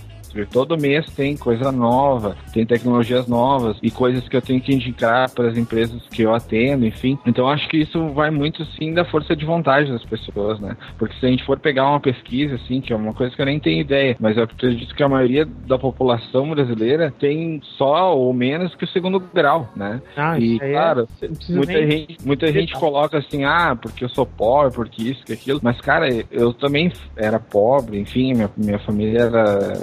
Não, é, não tinha muita condição. E hoje em dia, querendo ou não, tem uma empresa que eu batalhei, me esforcei muito. Como eu falei lá no meu estágio, eu praticamente tudo que eu ganhava eu investia no curso. E foi assim por durante uns dois anos. Até eu aprender o que eu queria para trabalhar com informática tal. Então acho que isso, isso tudo tá muito voltado à força de vontade da pessoa e principalmente ao que ela quer ter, assim, o que ela quer buscar para a vida dela. Mas o mercado em si busca especialistas. Né? Uma vez eu fui numa palestra da Microsoft que o cara estava falando justamente sobre isso. Ele deu exemplo assim de um médico que é especialista na orelha esquerda, por exemplo. Né? Não existe um médico assim, mas por exemplo, eh, se tu conseguir se especializar numa, numa, numa área específica, né? e tu for muito bom nisso que tu faz, com certeza tu vai ter colocação no mercado, enfim. Só que isso demanda muito tempo, né? Que nem na- nas, nas aulas que eu dava, eu falava, ah, pessoal, tem a certificação oficial da Microsoft, funciona assim, assim, assim. Aí eu mostrava pra eles o livro que eu, que eu tive que ler pra fazer a prova de certificação que eu fiz. Muitos falavam, quase 100%, ah, mas isso é muita coisa pra ler, ah, mas isso e aquilo. Então acho que a formação é essencial, mas vai muito da força de vontade da pessoa. Isso é o que eu, que eu falei lá no começo, né, cara? Você pode ser bem sucedido em qualquer área, mas só que você tem que ter o diferencial, né? Se a É. pessoa vai te pagar algo a mais, é porque você é necessário para um trabalho. E quanto mais pessoas puderem fazer o mesmo trabalho que você, o cara vai te pagar menos. Se for E- um trabalho que só você faz mesmo, você vai receber muito bem, mu- muito mais. É, mas eu acho também o seguinte, de vez em quando, como o Rafael falou, a empresa procura muito um especialista, mas de vez em quando é esse olhar só o currículo não resolve, porque de vez em quando um, um bom técnico, como o Esquilo falou, um bom técnico, uma pessoa que saiba do que está fazendo, ela vai resolver o problema muito mais rápido, ou vai solucionar as coisas muito mais rápido do que o cara que tem certificado em tudo, entendeu? Por exemplo, na minha área, o cara pode ter duas pós-graduação, ser doutor, ter mestrado, não sei o que, aquilo outro, e ser um bundão como um advogado. Enquanto o cara, o outro que tem, corre atrás, batalha, não sei o que, aquilo outro, não fez nada disso e ser muito melhor advogado como ele. Mas ele vai ser desfavorecido por quê? Porque ele não tem pós-graduação, não tem um mestrado, não tem um doutorado. Isso é verdade. Tem, Estão valorizando muito hoje essa questão do solucionador de problemas, cara. Se você tem essa característica, o pessoal tá valendo o mesmo. Isso quer dizer, acho que isso é uma coisa que vai muito da característica de cada pessoa, né? Tem pessoa que ama ler, tem pessoa que odeia ler. Então, é uma coisa assim, tem pessoas que adoram estudar, tem pessoas que já gostam de fazer outras coisas. Então, acho que isso vai muito também das, da característica das pessoas, né? E da característica da empresa também, cara. Eu trabalhei na parte de consultoria jurídica para empresa, para solucionar os problemas que estavam acontecendo dentro da empresa. Aí, se, você se esmera, pega tudo que tem dentro da empresa, faz um relatório de 800 páginas, porque tem que demonstrar por que, que aqui tá gastando muito dinheiro na área jurídica e por que, que aqui não tá, que não sei o que, para pandu, para pandu. O cara pega o relatório e fala assim: ah, não, isso aqui a gente não pode mudar, não, vai ficar dessa maneira mesmo. E acabou, entendeu? O cara não tá nem aí. Eu acho que também tem muito. Ele, ele pagou sua consultoria? Ele Cara, ficou satisfeito? Não, não, aquela história. Na verdade, ele chega e não entende por que, que tem que ter Ah. consultor jurídico. É, De vez em quando, você, para vender uma consultoria jurídica para uma empresa, é dificílimo. A consultoria em geral, é vender É, uma é. consultoria, é,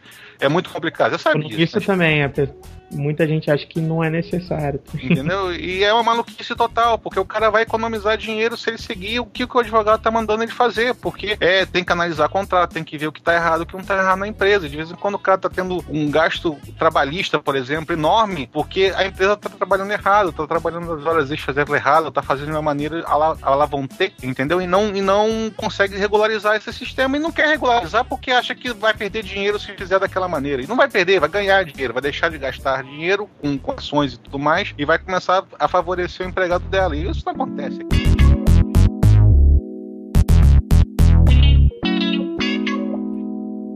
The funk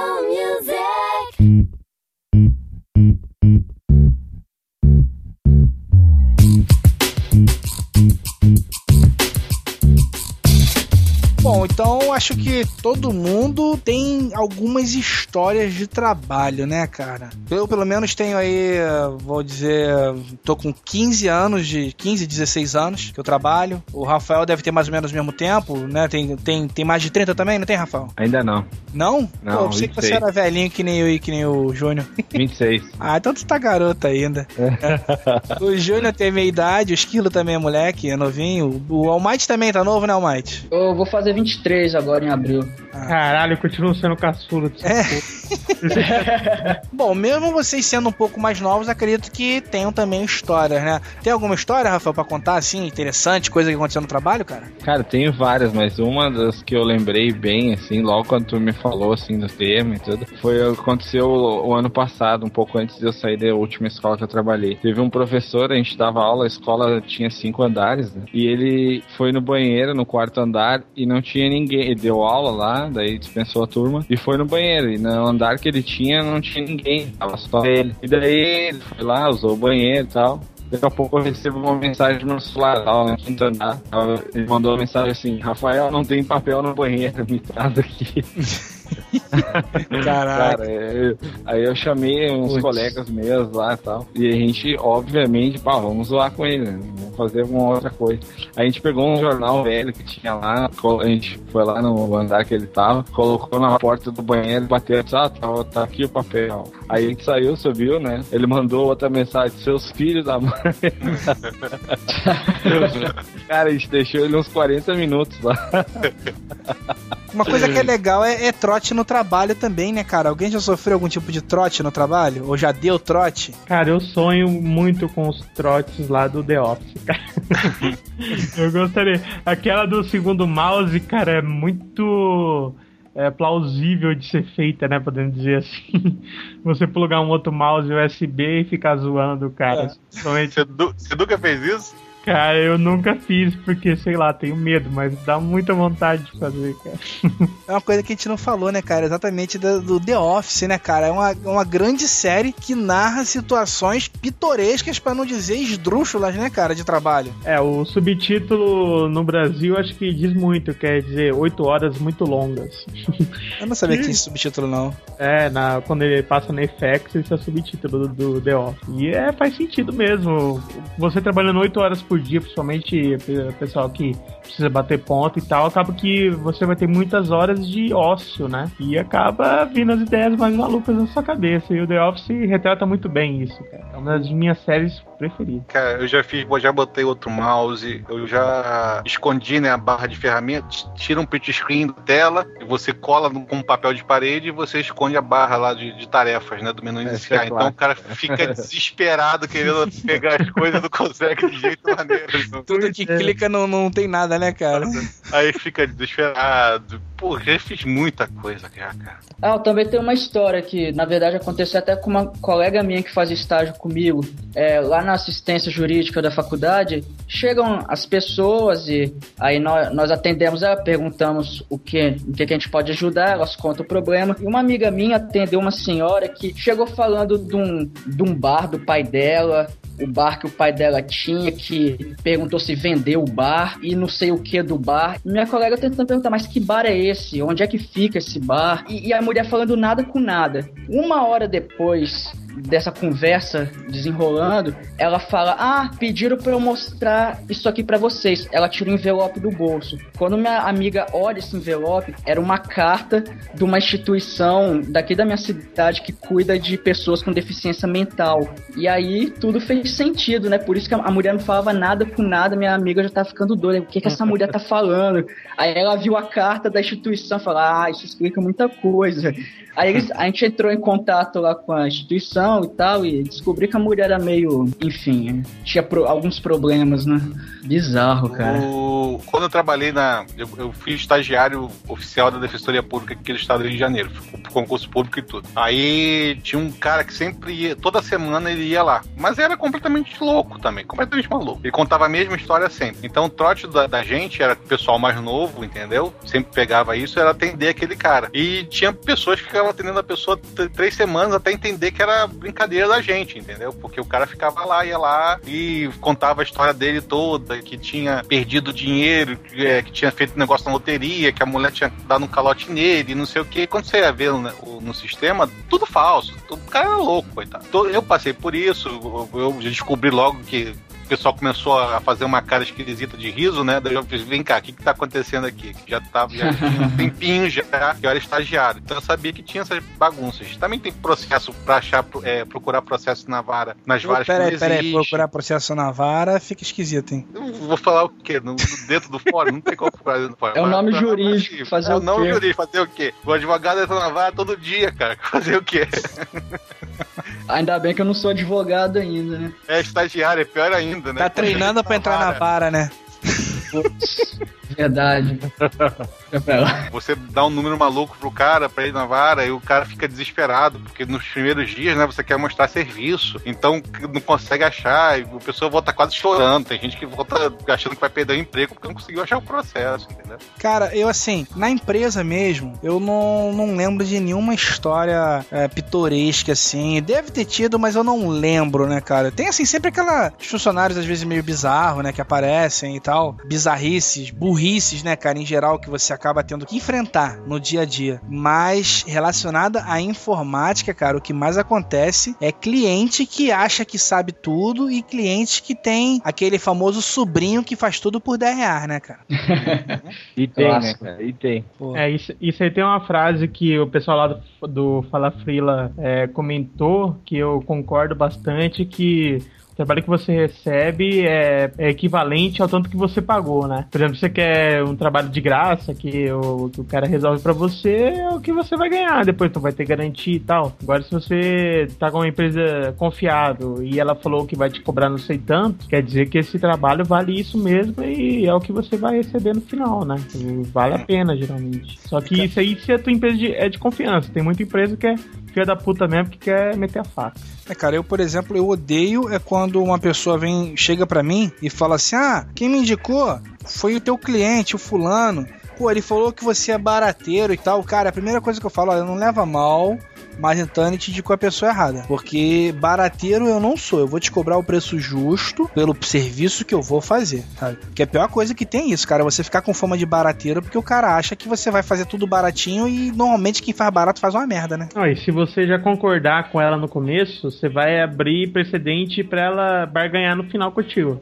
É outra coisa escrota, né, cara? É cliente que você fecha um orçamento. O Rafael deve passar muito por isso também. Você fecha um orçamento, ó, o serviço vai ficar em tanto. E aí depois o cara concorda, sabe? Até barganha, você barganha e tal, você cede uma coisinha ou outra. Aí fechou, não, pode fazer, você faz. Quando o cara vem buscar o serviço, o cara quer pagar menos ainda. Já aconteceu isso contigo, Rafael? Já, já aconteceu várias vezes.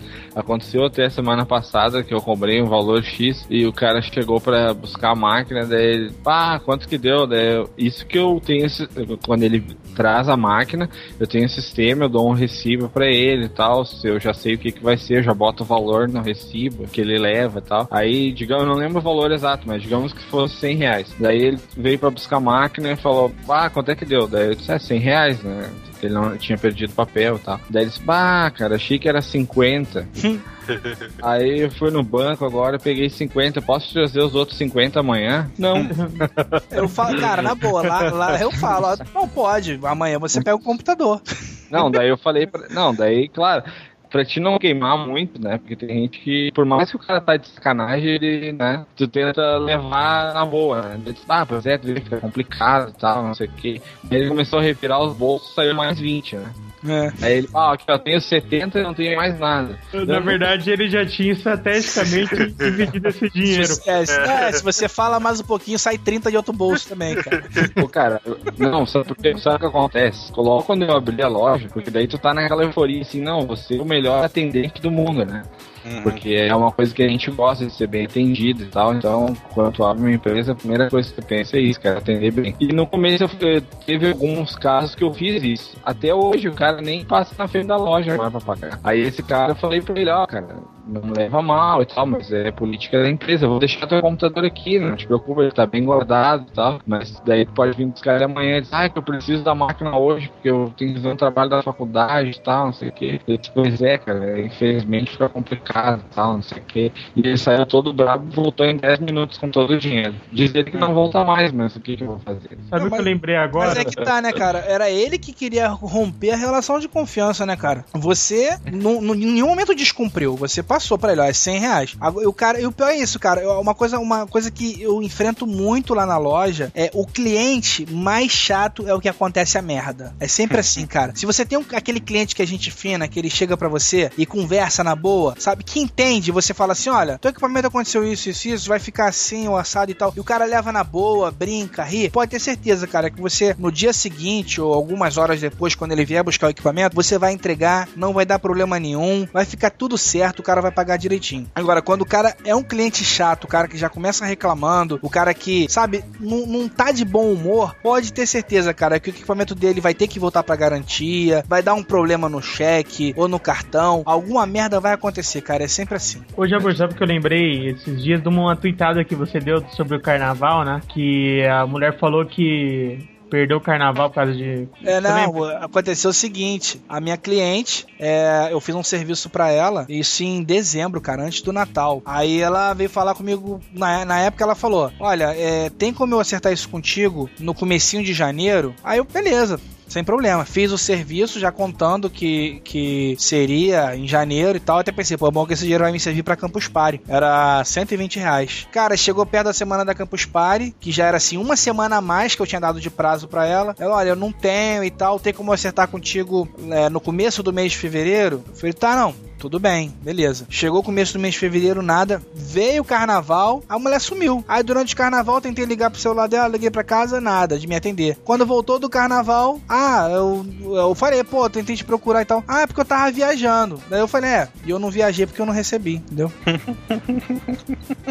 Eu não te paguei porque eu tava viajando. né? Eu não viajei porque você não me pagou. Pois é. Que brincadeira, né, cara?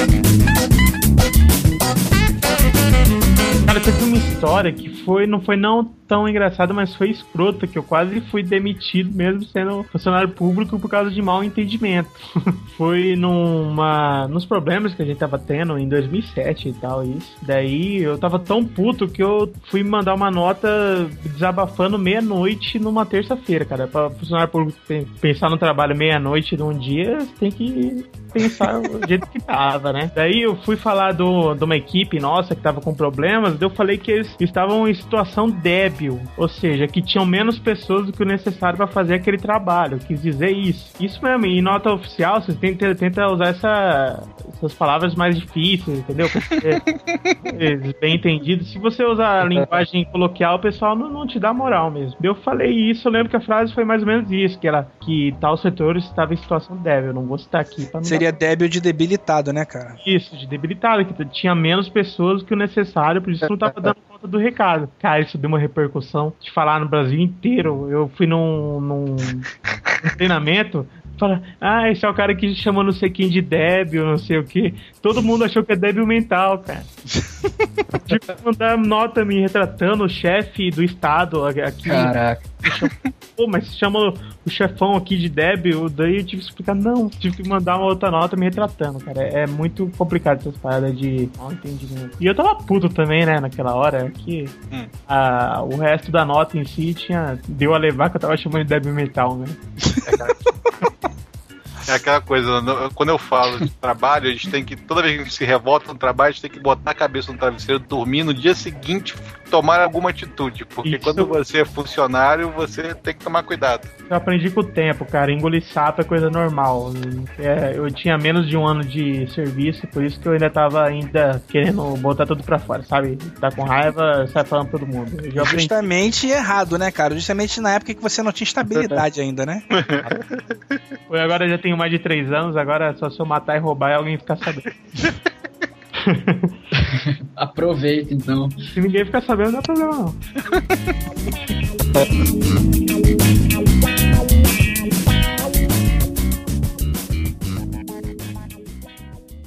I don't wanna work. I just wanna bang on this mug all day. Did you ask me here for any specific reason? Uh, yes.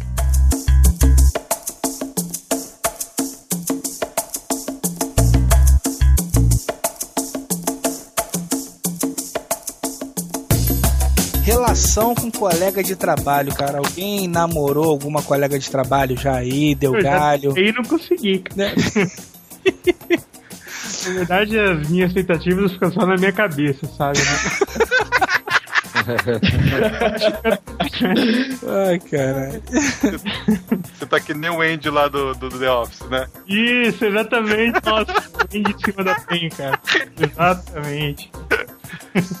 Você não canta, não, não canta e toca banjo, não, né, cara? Poderia ajudar, né, cara? Mas eu- Cara, eu acho o seguinte, desde a época do colégio, descobri que quando você namora alguém que você depois vai terminar, você vai ter que vai continuar vendo essa pessoa todo dia, eu aprendi que não se mistura essas duas áreas, entendeu? Então eu nunca saí, mas já teve colega já que saiu e depois deu barraco, deu aquelas discussões de não sei o que não se liga, ou a pessoa parou de se falar uma com a outra, entendeu? E daqui a pouco vai um mandando embora quando não é os dois, entendeu? Eu acho uma situação muito complicada você namorar alguém, você sair com alguém do colega de trabalho, exatamente por isso, que depois você vai ver todo dia aquela pessoa e vai acabar dando uma hora ou outra vai dar merda. Aí e depende é também se a mulher é maluca ou não, né, cara? Na maioria, na maioria das vezes ela é, né, cara? Ah, cara, e quando é amante, então, bicho, quando é a outra, né? E sabe que é a outra, porque tá na relação de trabalho, sabe que a pessoa tem um namorado, é casada com outra, e daqui a pouco vem a pessoa, vem a noiva, vem a namorada, vem a, a esposa num, tra- num trabalho, e aquela situação, sabe? Aquele, é, bom, pois é, né? Que a saia justa e dá merda. Sai barraco ali mesmo, entendeu? Já vi a situação de sair tapa Mas na mesa da falam empresa. que, que geralmente o problema de relacionamento no trabalho não é nem durante, é o depois, né? Por isso, quando você tá querendo terminar ou quando você já terminou, que fica aquela situação ruim, né? Entendeu? E tem aquela história, né? Os- homens tentam ser vingativos, as mulheres conseguem, né, cara?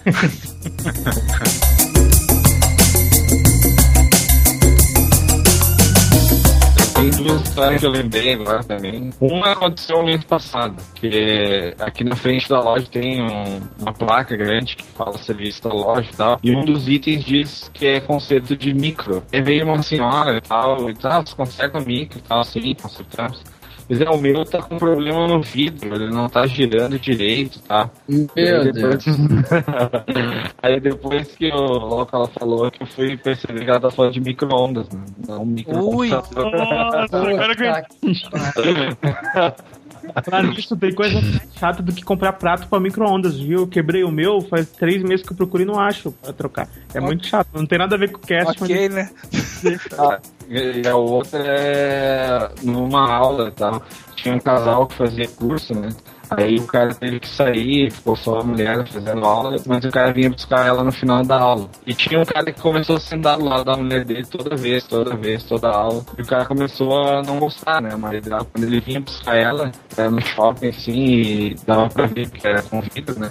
Dava pra ver a sala e tal. E o cara, um dia ele pegou e falou, o marido da mulher disse, ah, cara, o professor, tem como tu separar eles e tal, porque toda aula o cara senta do lado dela, o cara começou a ficar meio assim, né? Aí eu falei, cara, numa boa e tal, o cara também levou numa boa, na outra aula o cara sentou do lado de novo, cara. Aí o marido da mulher começou a ficar meio assim, né? Resumindo, teve uma aula que o cara sentou do lado da mulher e, sem eu ter visto, ele botou o braço assim pelo lado dela pra pegar o mouse, diz ele. E bem na hora o cara tava lá, o marido da mulher tava lá olhando, lá esperando. Entrou dentro da sala e brigaram dentro da aula. Puta merda, cara. Quebrou alguma coisa ou não? Quebrou, cara. Caiu o computador no chão pra separar. Os caras caras grande, a mulher chorando. Ah, não faz isso, não faz isso. E eu ali, daí como era no shopping, né? Chamei os seguranças do shopping. Então, o cara só entrou na sala assim e falou: Ah, o que tu quer? Do lado da minha mulher, não sei o que. cara dos mais cimentos, né? E o cara foi argumentar, já tomou um soco já e no vídeo se grudaram dentro da sala e quebrou tudo. Aquele esquema, né? Quer brigar, briga, vai brigar lá fora, porra. Quando vocês viram, né, cara, os dois gaúchos já estavam no chão já se amando, rodando, né?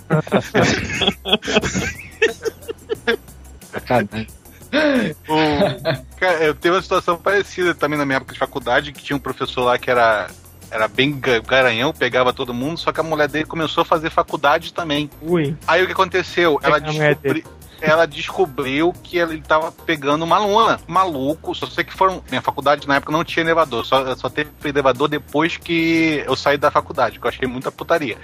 Mas o. Entraram na sala, tava ali na no meio da aula de direito penal, entraram na sala falando, professor, sua esposa tá brigando no meio do pátio da, da, da faculdade. Tava atracado, sei que foi aquela história, todo mundo saiu, ele saiu correndo, todo mundo saiu atrás pra ver a briga das duas. Tava engalfinhado no meio do pátio do- da faculdade, e as duas se arranhando, se rasgando, se, se puxando o cabelo, aquela briga de uma mulher escrota. Só sei que no dia seguinte foi mandado embora. Caraca, maluco. Olha, eu tenho um amigo meu, eu não vou dar nomes, né? Porque é foda. Mas ele é um professor, cara, de uma universidade pública. E ele pega muita mulher, cara. Ele abusa do direito de pegar a mulher. Sabe? É a ponto de ser filho da puta mesmo. Da gente chegar, caralho, meu, para com essa porra. É, professor é uma raça, rapaz, que a mulherada dá mole mesmo. E se o cara quiser, ele pega, não digo todas, cara, mas muita aluninha. Sacanagem não. Isso é verdade, cara. É o poder da nota, cara. O poder da nota corrompe as pessoas. É o poder do poder, cara, entendeu? Você tem poder, então você se torna o- um dos machos alfa, né? Isso, é, você tá numa situação ali que, que impressiona. Só de você estar ensinando, assim, acho que é, sei lá, meio fetiche pra mulherada, alguma coisa assim. Rafael até ficou quieto agora, né? Mas tudo bem. Ah, tá explicado.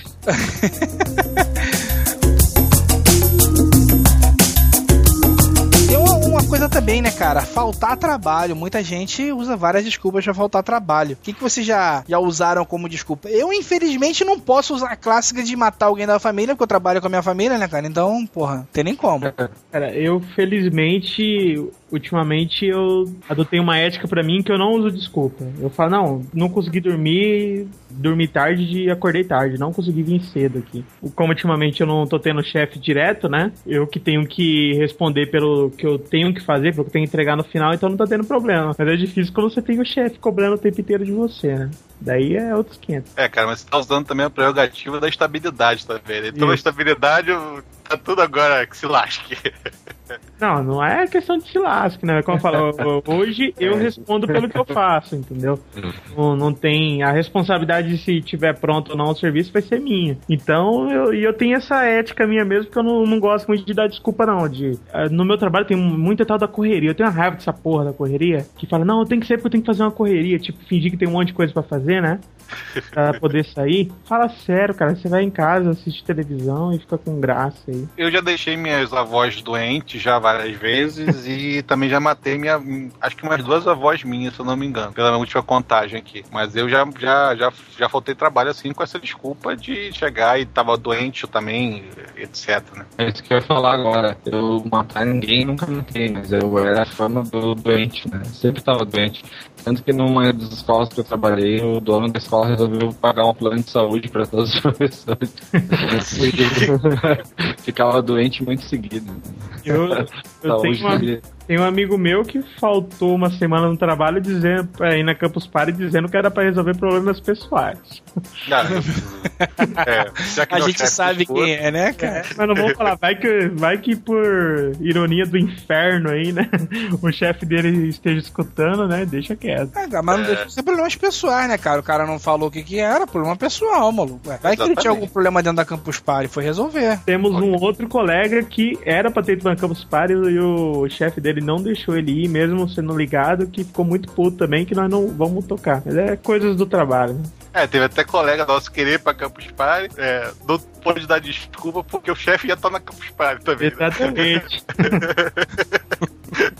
Essa é foda, né, cara? O cara falar que. Inventar qualquer desculpa, né? Que tá doente, isso aqui, ele chegar lá, tá lá, o chefe tá lá, puta merda. Isso, oh, isso acontece direto quando, ah, por algum motivo, eu tô matando serviço e você vai, por exemplo, no mercado. O mercado é uma desgraça, cara. O mercado. Eu não sei se o pessoal que trabalha comigo mora nesse fim do meu mesmo bairro, mas direto eu vou no mercado e tá o chefão lá. Falo, oh, tudo bem?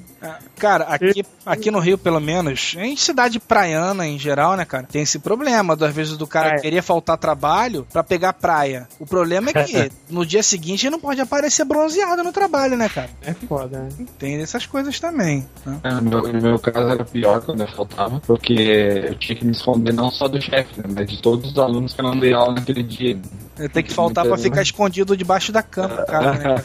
É que nem matar a aula quando é criança, né? Que você mata a aula pra ficar fingindo que tá doente o dia inteiro. É. Eu tive um problema parecido, cara, quando eu lembro quando eu tava eu tava quase pra sair do meu segundo estágio num escritório de advocacia e eu eu ia precisar viajar pra formatura do meu irmão. Aí eu fui lá e avisei, ó, eu vou eu vou viajar, eu vou precisar viajar e tal. Formatura do meu irmão, ah, tudo bem. Só que aí deu um problema e eu não pude viajar naquele dia. Eu viajaria no dia seguinte. Eu pensei, ah, eu vou, eu vou na rua resolver o que eu tenho que resolver ainda. No dia seguinte eu viajo. E eu andando na rua, eu esbarro com a minha chefe. E aí ela olha pra mim assim e fala: Ei, tudo, tudo bem? Eu, eu, ei, doutora, tudo bem e tal. Aí, Ué, mas você não, você não ia viajar e tal? Falei, não, é que deu um problema e tal. E realmente tinha dado um problema, cara. Só que ela olhou pra mim do jeito de filho da puta, fica aqui jogando do caô pra faltar não sei o que, não sei o que. Mas, hum, voltando à formatura, eu. Eu pedi pra sair e- e fui pra assistência jurídica lá da faculdade. Que troca também tu fez, né? Mudou muita coisa, não, mas. Beleza. É, cara,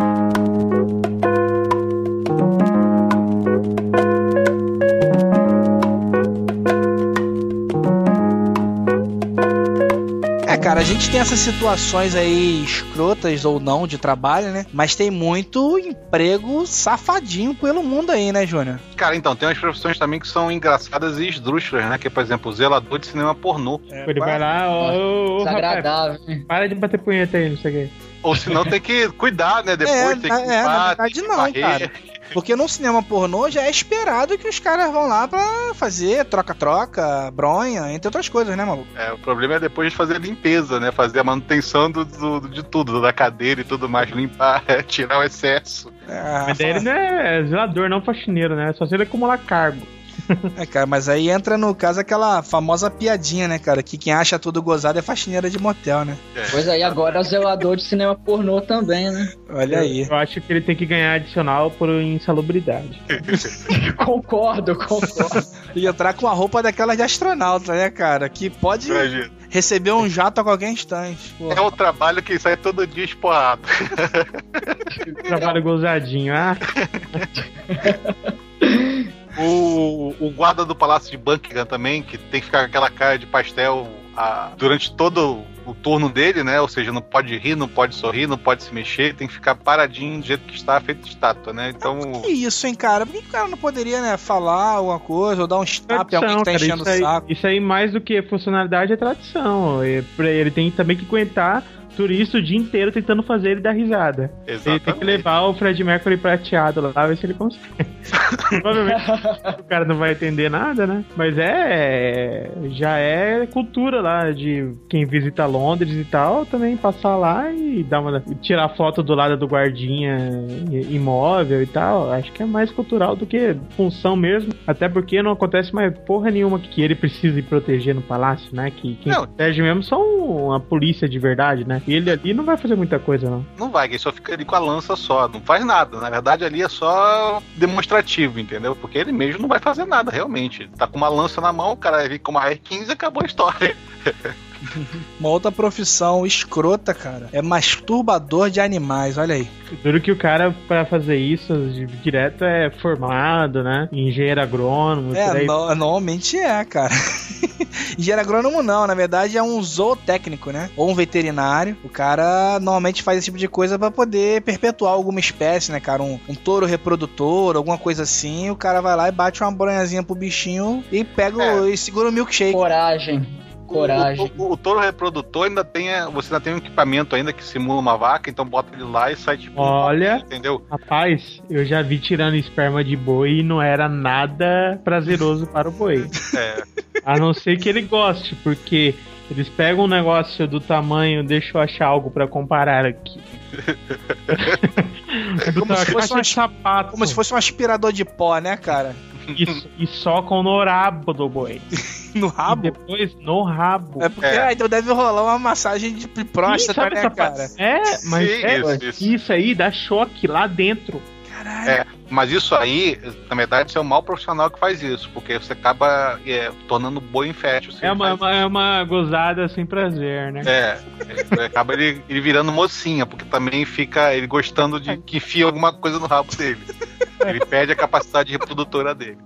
Que merda, cara. Não, cara, o pior que o boi não é o boi, é a vaca, que você tem que enfiar a mão inteira lá dentro pra fazer a inseminação, entendeu? Você tem que jogar, jogar o óvulo fertilizado, ou se não, até mesmo o esperma, você tem que pegar um, botar um, Lá uma luva do do outro, tamanho né? do seu braço, enfiar todo lá dentro, ficar com a cara no cu da vaca, literalmente, e Cara, jogar lá dentro, né? Fazer uma, uma comparação escrota, cara. Eu não sei o que, que é pior, você bater punheta pro boi e enfiar a mão no cu da vaca. Pera, pera, na Ah, verdade cara. vocês estão falando merda, né, cara? Porque a vaca também não vai engravidar pelo cu, né, cara? Não, mas na você verdade- enfia na. Não, mas você fica com a cara no cu. Ah, tudo bem. Não, É, não- mas é na, na, na chana, na É. prochasca da vaca. Malu, que coisa ridícula.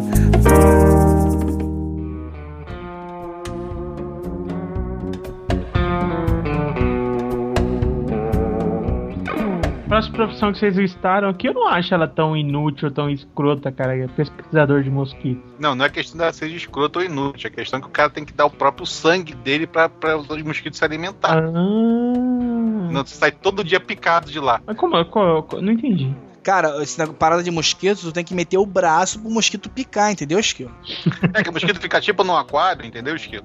Uhum. Pra, pro cara estudar, porque ele vai estudar, mas ele tem que manter o objeto dele vivo pra estudo, senão não adianta nada. ficar mas sei lá, deve ter algum outro modo de alimentar eles a não ser com o seu braço, né? Paga, paga, sei lá, um escravo pra ficar colocando o braço nos cobaias, não sei. Entendeu? Daí o cara chega, colhe lá e fica levando todo dia picada no braço. Levando Ainda bem que é no braço, né? Outra coisa, cara, controle de qualidade de comida de gato. Que porra é essa, Jônia? É, que aqui o cara tem que chegar e fazer o teste da, da, da comida de gato, ou de qualquer alimento animal, né? Ração, aquelas rações pastosas e tudo mais. Então tem gente que é contratada pra provar se a comida tá boa ou não, se o cheiro tá bom, ou se, o, ou se a textura tá legal, entendeu? Como o gato não pode falar que a comida tá boa ou não, isso é um trabalho humano. Então o cara vai lá e come, prova e cheira, entendeu? Ah, o dia e inteiro. isso deve ser parecido com o que tem um amigo meu que é engenheiro químico, que ele faz trabalhos parecidos com esse, não chega a provar, né? Mas ele faz exame de textura, essas coisas de alimentos aí, né? Eu não sei a questão do paladar, daí você contrata um, um orelha seca aí pra. E aí, tá gostoso? Mas aí que tá, já, já inclui no trabalho, né? Você tem que fazer o controle de qualidade. Aí você tem que também provar a comida, né? Ó, tem uma aqui que você separou também, cara, que é perseguidor de macaco em safari, mano. É, o cara pra. Ele chega e vai perseguir macaco macaco. Aqueles sa- que não são de matar, né? Aqueles safaris fotográficos que tem agora muito na, na África. O cara vai pra lá pra tirar foto dos animais. Então, o cara, pra animar os macacos, não sei o que, aquilo outro, ele rastreia os macacos e quando acha os macacos, também faz. agita os macacos pra eles subir na árvore ou fazer alguma coisinha pro, pros- pro pessoal tirar foto, né? Aí, aí soltam um maluquinho pra ficar correndo atrás do macaco, é isso mesmo? É, isso aí. Ah, isso aí me, lem- me lembra aquele maluco da TV a cabo que fica correndo, atiçando cobra, animal perigoso, que ele quer fazer filmagens de animais que perigosos, tipo onça, esses bichos assim, só que em situação extrema, do bicho quase atacando ele. Já se fudeu várias vezes, e aquela coisa que você fica olhando, torcendo pro cara se fuder, né? Morde ele, mata esse cara, pelo amor de Deus. Agora, quer ver uma coisa também que tem a ver com animal que é escrota, cara? É removedor de, de animal morto, atropelado. Cara, isso é foda, tu.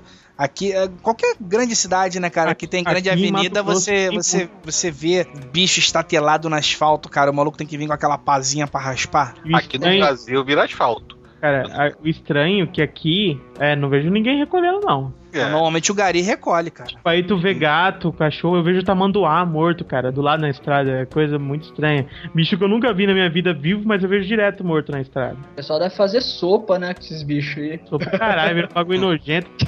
Só pra nada ali, não. Vocês que já devem ter comido Eu já sopa atropelei de tatu. tatu. Eu lembrei, já atropelei tatu. Passei por cima, parece uma lombada.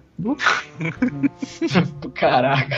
Eu já passei, rapaz, eu já atropelei um tatu, eu voltando do show do YouTube, rapaz, agora eu lembrei, é 1997 aqui no Rio de Janeiro. Eu passei por cima do tatu, mas o tatu, assim, eu não, eu- ele tava no meio do carro, aí é tatu bola. Quando eu passei, eu só- só- todo mundo chutou aquele barulho assim, "Rrr". aí quando a gente olhou pra trás assim, um bichinho tava que nem uma bola, desfez a bola e continuou andando. É. Doideira. Legal se ele ficasse preso e você escutasse o sangue ele gritando e o sangue saindo debaixo do carro. Ia ser mais maneiro. Não, cara, ia ser horrível. Cara, teve um amigo meu que atropelou um gato uma vez, que deu tanto prejuízo, tanto prejuízo pra ele, que eu não sei como que aconteceu. Mas o gato enroscou na roda, e ele estraçalhou o gato ali e as tripas do gato entrou no dentro do motor. Ele perdeu o motor, cara. Eu, eu já vi, ó, Caraca. tem foto na É um internet de falho. cobra, cara. Eu já vi cobra que fudeu o motor de um carro também. E o meu pai uma vez atropelou um vira-latinha, cara, do tamanho da minha hoje, um vira-latinha pequenininha, que pareceu que tinha atropelado um cavalo, maluco. Que fez um estrago, quebrou farol, para-choque, capu, amassou a porra toda, maluco. Eu tenho um amigo meu que Arregaça atropelou um cavalo já. Ele com a namorada dele me atropelou, abriu a barriga e disse que só voou bosta na cara deles, assim. Pariu. A barriga do cavalo explodiu e tal. Não deu merda, não, mas.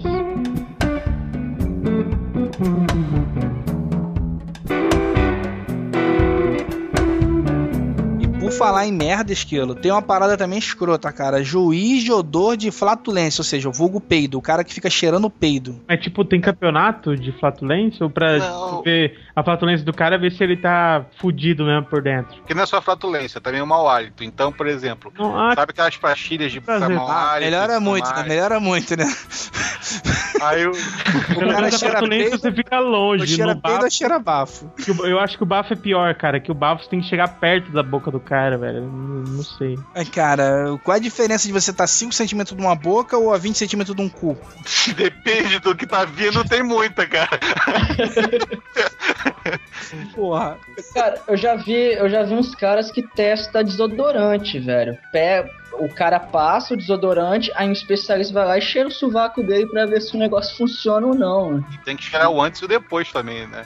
Exatamente. É a mesma coisa, só que pra isso eles não cheiram direto do cu, né, ou da boca. Eles pegam equipamento que puxa o odor, né? Então, na verdade, o, o participante do estudo também se complica, porque no caso do, do- do- da flatulência ele tem que enfiar um tubo no, no orifício, entendeu? Que vai captar os odores. Então, tem uma Ah. alimentação específica, e em cima dessa alimentação específica você chega e tem uma- um controle de qualidade do estudo, né? Então, todos comeram a mesma coisa. É, depois vai chegar e vai dar o remédio para um grupo e não vai dar o remédio para outro grupo para ver se aquele remédio vai chegar a reduzir ou não o odor que emite na hora da flatulência. Aí tem algum tipo Não. de, de juiz que no final vai rolar um And we have a winner também? Como é que funciona essa porra? No caso desse juiz, ele vai chegar e, e- vai determinar se o produto, por exemplo, um produto anti-flatulência, um produto que vai tirar os gases, ou vai tirar pelo menos o odor do gás, né? Vai chegar, teve efeito, ou- teve efeito ou não, entendeu? Então é brabo o negócio. Elimina o feijão e tá tudo certo. Não, mas eu posso estar enganado, mas um, um peido, quando você tem sentir o cheiro, é porque há resquícios de merda no ar, não é? Não, é produção de metano na- na- natural. Ah, é só, é só gás, né? Não tem. É, Ah, mas- ó, tem um ah, eu ditado. sempre quando eu cheiro um peido, eu sinto que tô ingerindo merda pelo nariz. Cara. Cara, Não, tem um cara, ditado é- que é o mais certo que tem. O peido é a buzina do cocô. Na verdade, tem um ditado que é o seguinte, né? Você conta muito e fala muito isso. O peido é um aviso ao chefe cu que tá vindo merda. Também. Mas o tanto que tem gente que brinca de aquele é, é, anos ardentes, né? Que é tacar fogo no, na- no- no peido na hora que tá, tá peidando, né? Cara, Que eu pega sempre, Labareda, eu né? sempre quis Labareda saber de- se isso realmente funciona ou se é computação gráfica, cara. Você nunca fez, cara? Não, eu tenho medo, cara. Eu já É, fiz, cara. é. Não sai labareda, não. Sai só um buff, sabe? Buff. Cara, e o medo dessa porra botar e queimar teu cu, cara? Não, você bota com roupa, né? Você não vai botar sem roupa, vai ficar pelado, peidando, pô. É. Então, é, você bota uma, uma, uma calça. Pô, mas a calça e a cueca não serve como um filtro, não, cara? Vai na boa. mas Ah, eu. serve, cara. Peida sentado e depois levanta pra você ver. Não, mas tipo assim, você peida em uma posição que dê pra você acender o isqueiro, não um fósforo. É. Na hora que você estiver peidando, você bota lá. Eu tô, tô imaginando pensar, nesse pô. momento os calcanhares do Júnior passando pelo pescoço dele, cara. Ah, isso é impossível por causa da barriga. Foi pior, de quatro com a mão pra trás segurando o isqueiro. É mais ou menos nessa posição. Meu Deus do céu! Cara, eu não vou nem dormir hoje. Ai, meu Deus do céu. Mas faz o tipo, sabe quando você liga o gás depois que você. do fogão e depois que você acende faz aquele buff? É, É. mais ou menos aquilo dali. É, mas entendeu? é que tá, porque você tá de calça ou de cueca e aí já, já abafou a pressão. Eu acho que se de repente for peladão, cara, deve dar um. Depende mesmo, do? Ah, peido. cara. Tem, tem peido que é de boa, eu- né? Não vai sair nada. Eu tenho cabelo na bunda, cara. Não quis correr o risco de tacar fogo na minha bunda, não. Vou ter pesadelo hoje, bicho. Caralho. Sabe uma outra profissão que tu separou aqui também, Júnior? E agora eu lembrando, cara, eu já. Não digo que eu fiz isso diretamente, mas eu já participei desse tipo de operação. Limpador de esgoto, cara. Puta que pariu, isso é muito ruim. A gente, lá na firma, a gente tem um, um- Tinha uma vila que a gente fazia manutenção. E uma das manutenções que a gente fazia era justamente na bomba de esgoto que cuidava de uma, de uma, de uma fossa, cara, que atendia 40 casas dentro dessa vila. Maluco, de vez por outra a gente tinha que ir lá tirar a bomba, fazer manutenção. Era camisinha, era fralda, era mod, era tudo você encontrava dentro daquela. Ah, E cara, cada vez que a gente pegava aquela porra, dava vontade de vomitar. Tinha que ter um estômago muito forte. Eu já, eu, já- eu já tive aqui em casa limpar a caixa de gordura. Já é uma Caixa de coisa gordura brava. é tranquilo, cara. São as Não, é pedrinhas fedorentas só. Mas o esgoto, eu imagino que deve ser uma. Você entrar na merda literalmente pra tirar alguma coisa, deve ser. Mas eu acho que eles devem tampar alguma coisa que tampe o nariz e outra coisa que filtre o que ele respira pela boca, né? Se fosse eu, eu pensaria em fazer algo desse tipo. Cara, aqui no Brasil eu já vi o pessoal fazendo exatamente, ou botando aqueles caminhão pipa, né? E É. tudo mais pra puxar o esgoto. Ninguém usa máscara nem nada. Ah, é. um macacão. Usa uma botinha lá, entendeu? Que vai até o joelho, junto com o macacão, e cai Esse dentro do cocô, esse, maluco. Esse caminhão fossa, né? É, o- teve uma vez que tombou um caminhão desses fossa e voa merda literalmente para todos os lados. Deu que ele É o bateu, famoso capotou, Deu merda, né, cara? né? Jogou merda pra que lado. Cara, mas era um fedor. Deu uma merda A, foda, né, cara? a rua ficou fedendo numa semana, bicho. Era um negócio impressionante. Você passava, sabia que o caminhão tinha acontecido alguma merda por ali. literalmente uma merda. É. Rapaz, lá, lá na Índia tem uma, tem uma profissão chamada catador de cocô. Porque lá não tem muito saneamento básico, então a galera caga céu aberto mesmo. E, e, bicho, junta umas montanhas de, de merda, literalmente. E tem uns camaradas que pegam esse cocô e transporta para um lugar mais adequado, vamos dizer assim. Meu amigo, não é bonito não, cara. Aquelas mulheres com aquelas bacias cheias de merda segurando em cima da cabeça. Aí quando chove, Uma aquele negócio... enxadinha, né, cara? É, bicho, é aquele negócio quando chove, aí escorre aquele negócio na cara delas. É desagradável, bicho. Ah, mas quem tem cachorro de média grande porte hoje em dia. Já, já, fiz estágio, já né, cara, fez pra isso. algo parecido, né? Rapaz, mas imagina colher a merda de mais de um bilhão de pessoas, cara. É merda pra cacete. Não, cara, e o problema é que é merda de gente que você não conhece, né, cara? Cara, eu já, eu já vi gente Esse é o cagando na pior. rua, não tem cena mais grotesca. Cara, porque olha só, se você tá tive- limpando uma fossa da sua casa, bem ou mal, é cocô da sua família, entendeu? Você sabe a procedência, né, cara? Agora, quando é uma parada assim, cara, tipo da Índia, como esse trabalho que eu fazia de uma vila de 40 casas, pô, cara, você bota aí quatro pessoas por casa, multiplica por 40, são 160 bundas cagando, maluco. Entendeu? É foda, cara. Se bota uma vez cagando uma vez por dia, é merda. Caramba. Limpar a merda dos outros é foda, né, bicho?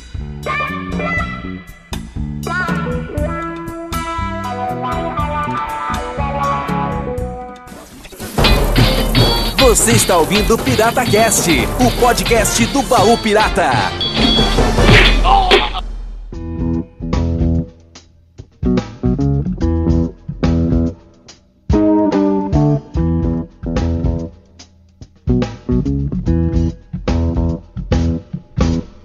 Então, galera, esse foi o nosso papo aí sobre trabalho, homenageando ou não os trabalhadores nesse mês aí de maio, né? Primeiro de maio agora foi dia do trabalhador. Na verdade, é dia do trabalho, né, o, o Júnior? É o Dia Internacional do Trabalho. Isso. Exatamente. Por que, que as pessoas não trabalham no dia do trabalho? Essa é uma pergunta que fica pra É, o te responder. realmente. Não que eu queira contestar alguma coisa. É. Tá de boa, mas é só uma dúvida. É. Então vamos agradecer aí, né, cara, ao Almighty do Bermuda Cast. Obrigado aí, cara. Dá o link pra galera visitar teu site lá, teu podcast. Pô, galera, brigadão aí pelo convite, foi, foi maneiro. É, visitem lá profissionaldebermuda.com, é, tem, a gente tem um podcast lá também, o Bermuda Cast, que a gente fala do mundo profissional de uma maneira geral, mas de uma forma bem leve, bem descontraída, pra galera talvez se interessar mais pelo assunto. É, tem poucos episódios, Valeu. né, cara? Dá pra galera pegar a sequência toda rapidinho, né? Dá, e, e também pode ouvir fora de ordem, tranquilo, não, não tem problema nenhum, é tranquilaço. É, não tem aquela coisa de ser datado, né, cara? Ficou legal. Eu, eu gosto do podcast de vocês também, acho legal. Pô, valeu, valeu, brigadão. E agradecer também ao nosso professor aí, Rafael, do Aperte Cash, Aperte F5. Brigadão aí, cara. Primeira vez no Pirata Cash, né? Eu que agradeço o convite, né? Primeira vez no Pirata Cat. Foi um prazer aí, muito legal. Pude relembrar várias coisas que aconteceram aí. A gente tava boas risadas. Pra quem não conhece ainda o Aperte F5, o Aperte Cat, acesse lá, apertef5.com.br. Toda semana tem artigos de informática, de diversos colunistas lá que falam sobre diversas áreas. Nosso podcast a gente está retomando aí, já estamos quase no 50 no podcast. É, agradeço aí a todos, então, os ouvintes. E é isso. Valeu. Isso aí. O Rafael tá com um probleminha no som aí, a net dele tá meio bichada, né? Mas a gente vai colocar o link tanto dele quanto do, do Almighty também, pra galera conferir. São podcasts que a gente recomenda, né? O do Rafael é de tecnologia, então dá pra aprender bastante coisa também. E o do Almighty, como ele falou, é voltado assim pro profissional, né? Pro mercado de trabalho. É bem legal também, tem umas discussões interessantes lá. E a gente pede, né, que vocês ouvintes deixem aí os comentários aí no post. Ou mandem também, né, cara, pro e-mail do piratacast.gmail.com. Vocês podem colocar aí, ó, situações bizarras que tiveram no trabalho, é tipos de desculpas, né, pra não ir ao trabalho, tipo o emprego, o primeiro emprego que você teve, o melhor emprego, o pior emprego. Enfim, deem suas opiniões aí, né, escrevam pra gente, ajude a gente a construir a pauta aí do Papo Pirata, que vai rolar daqui a três semanas. Então é isso, né, galera? V- vamos, vamos aí que tá chegando a hora de ir pro trabalho. É. Ah, poxa, que seja. O que Ah, é. Ai. Eu pensei na coisa escrota aqui, cara. Cantar a musiquinha É. dos anõezinhos. Eu vou, eu vou. Eu vou. Trabalho agora, eu vou. Tararatimbo, tararatimbo. Eu vou, eu vou. Eu vou, eu vou.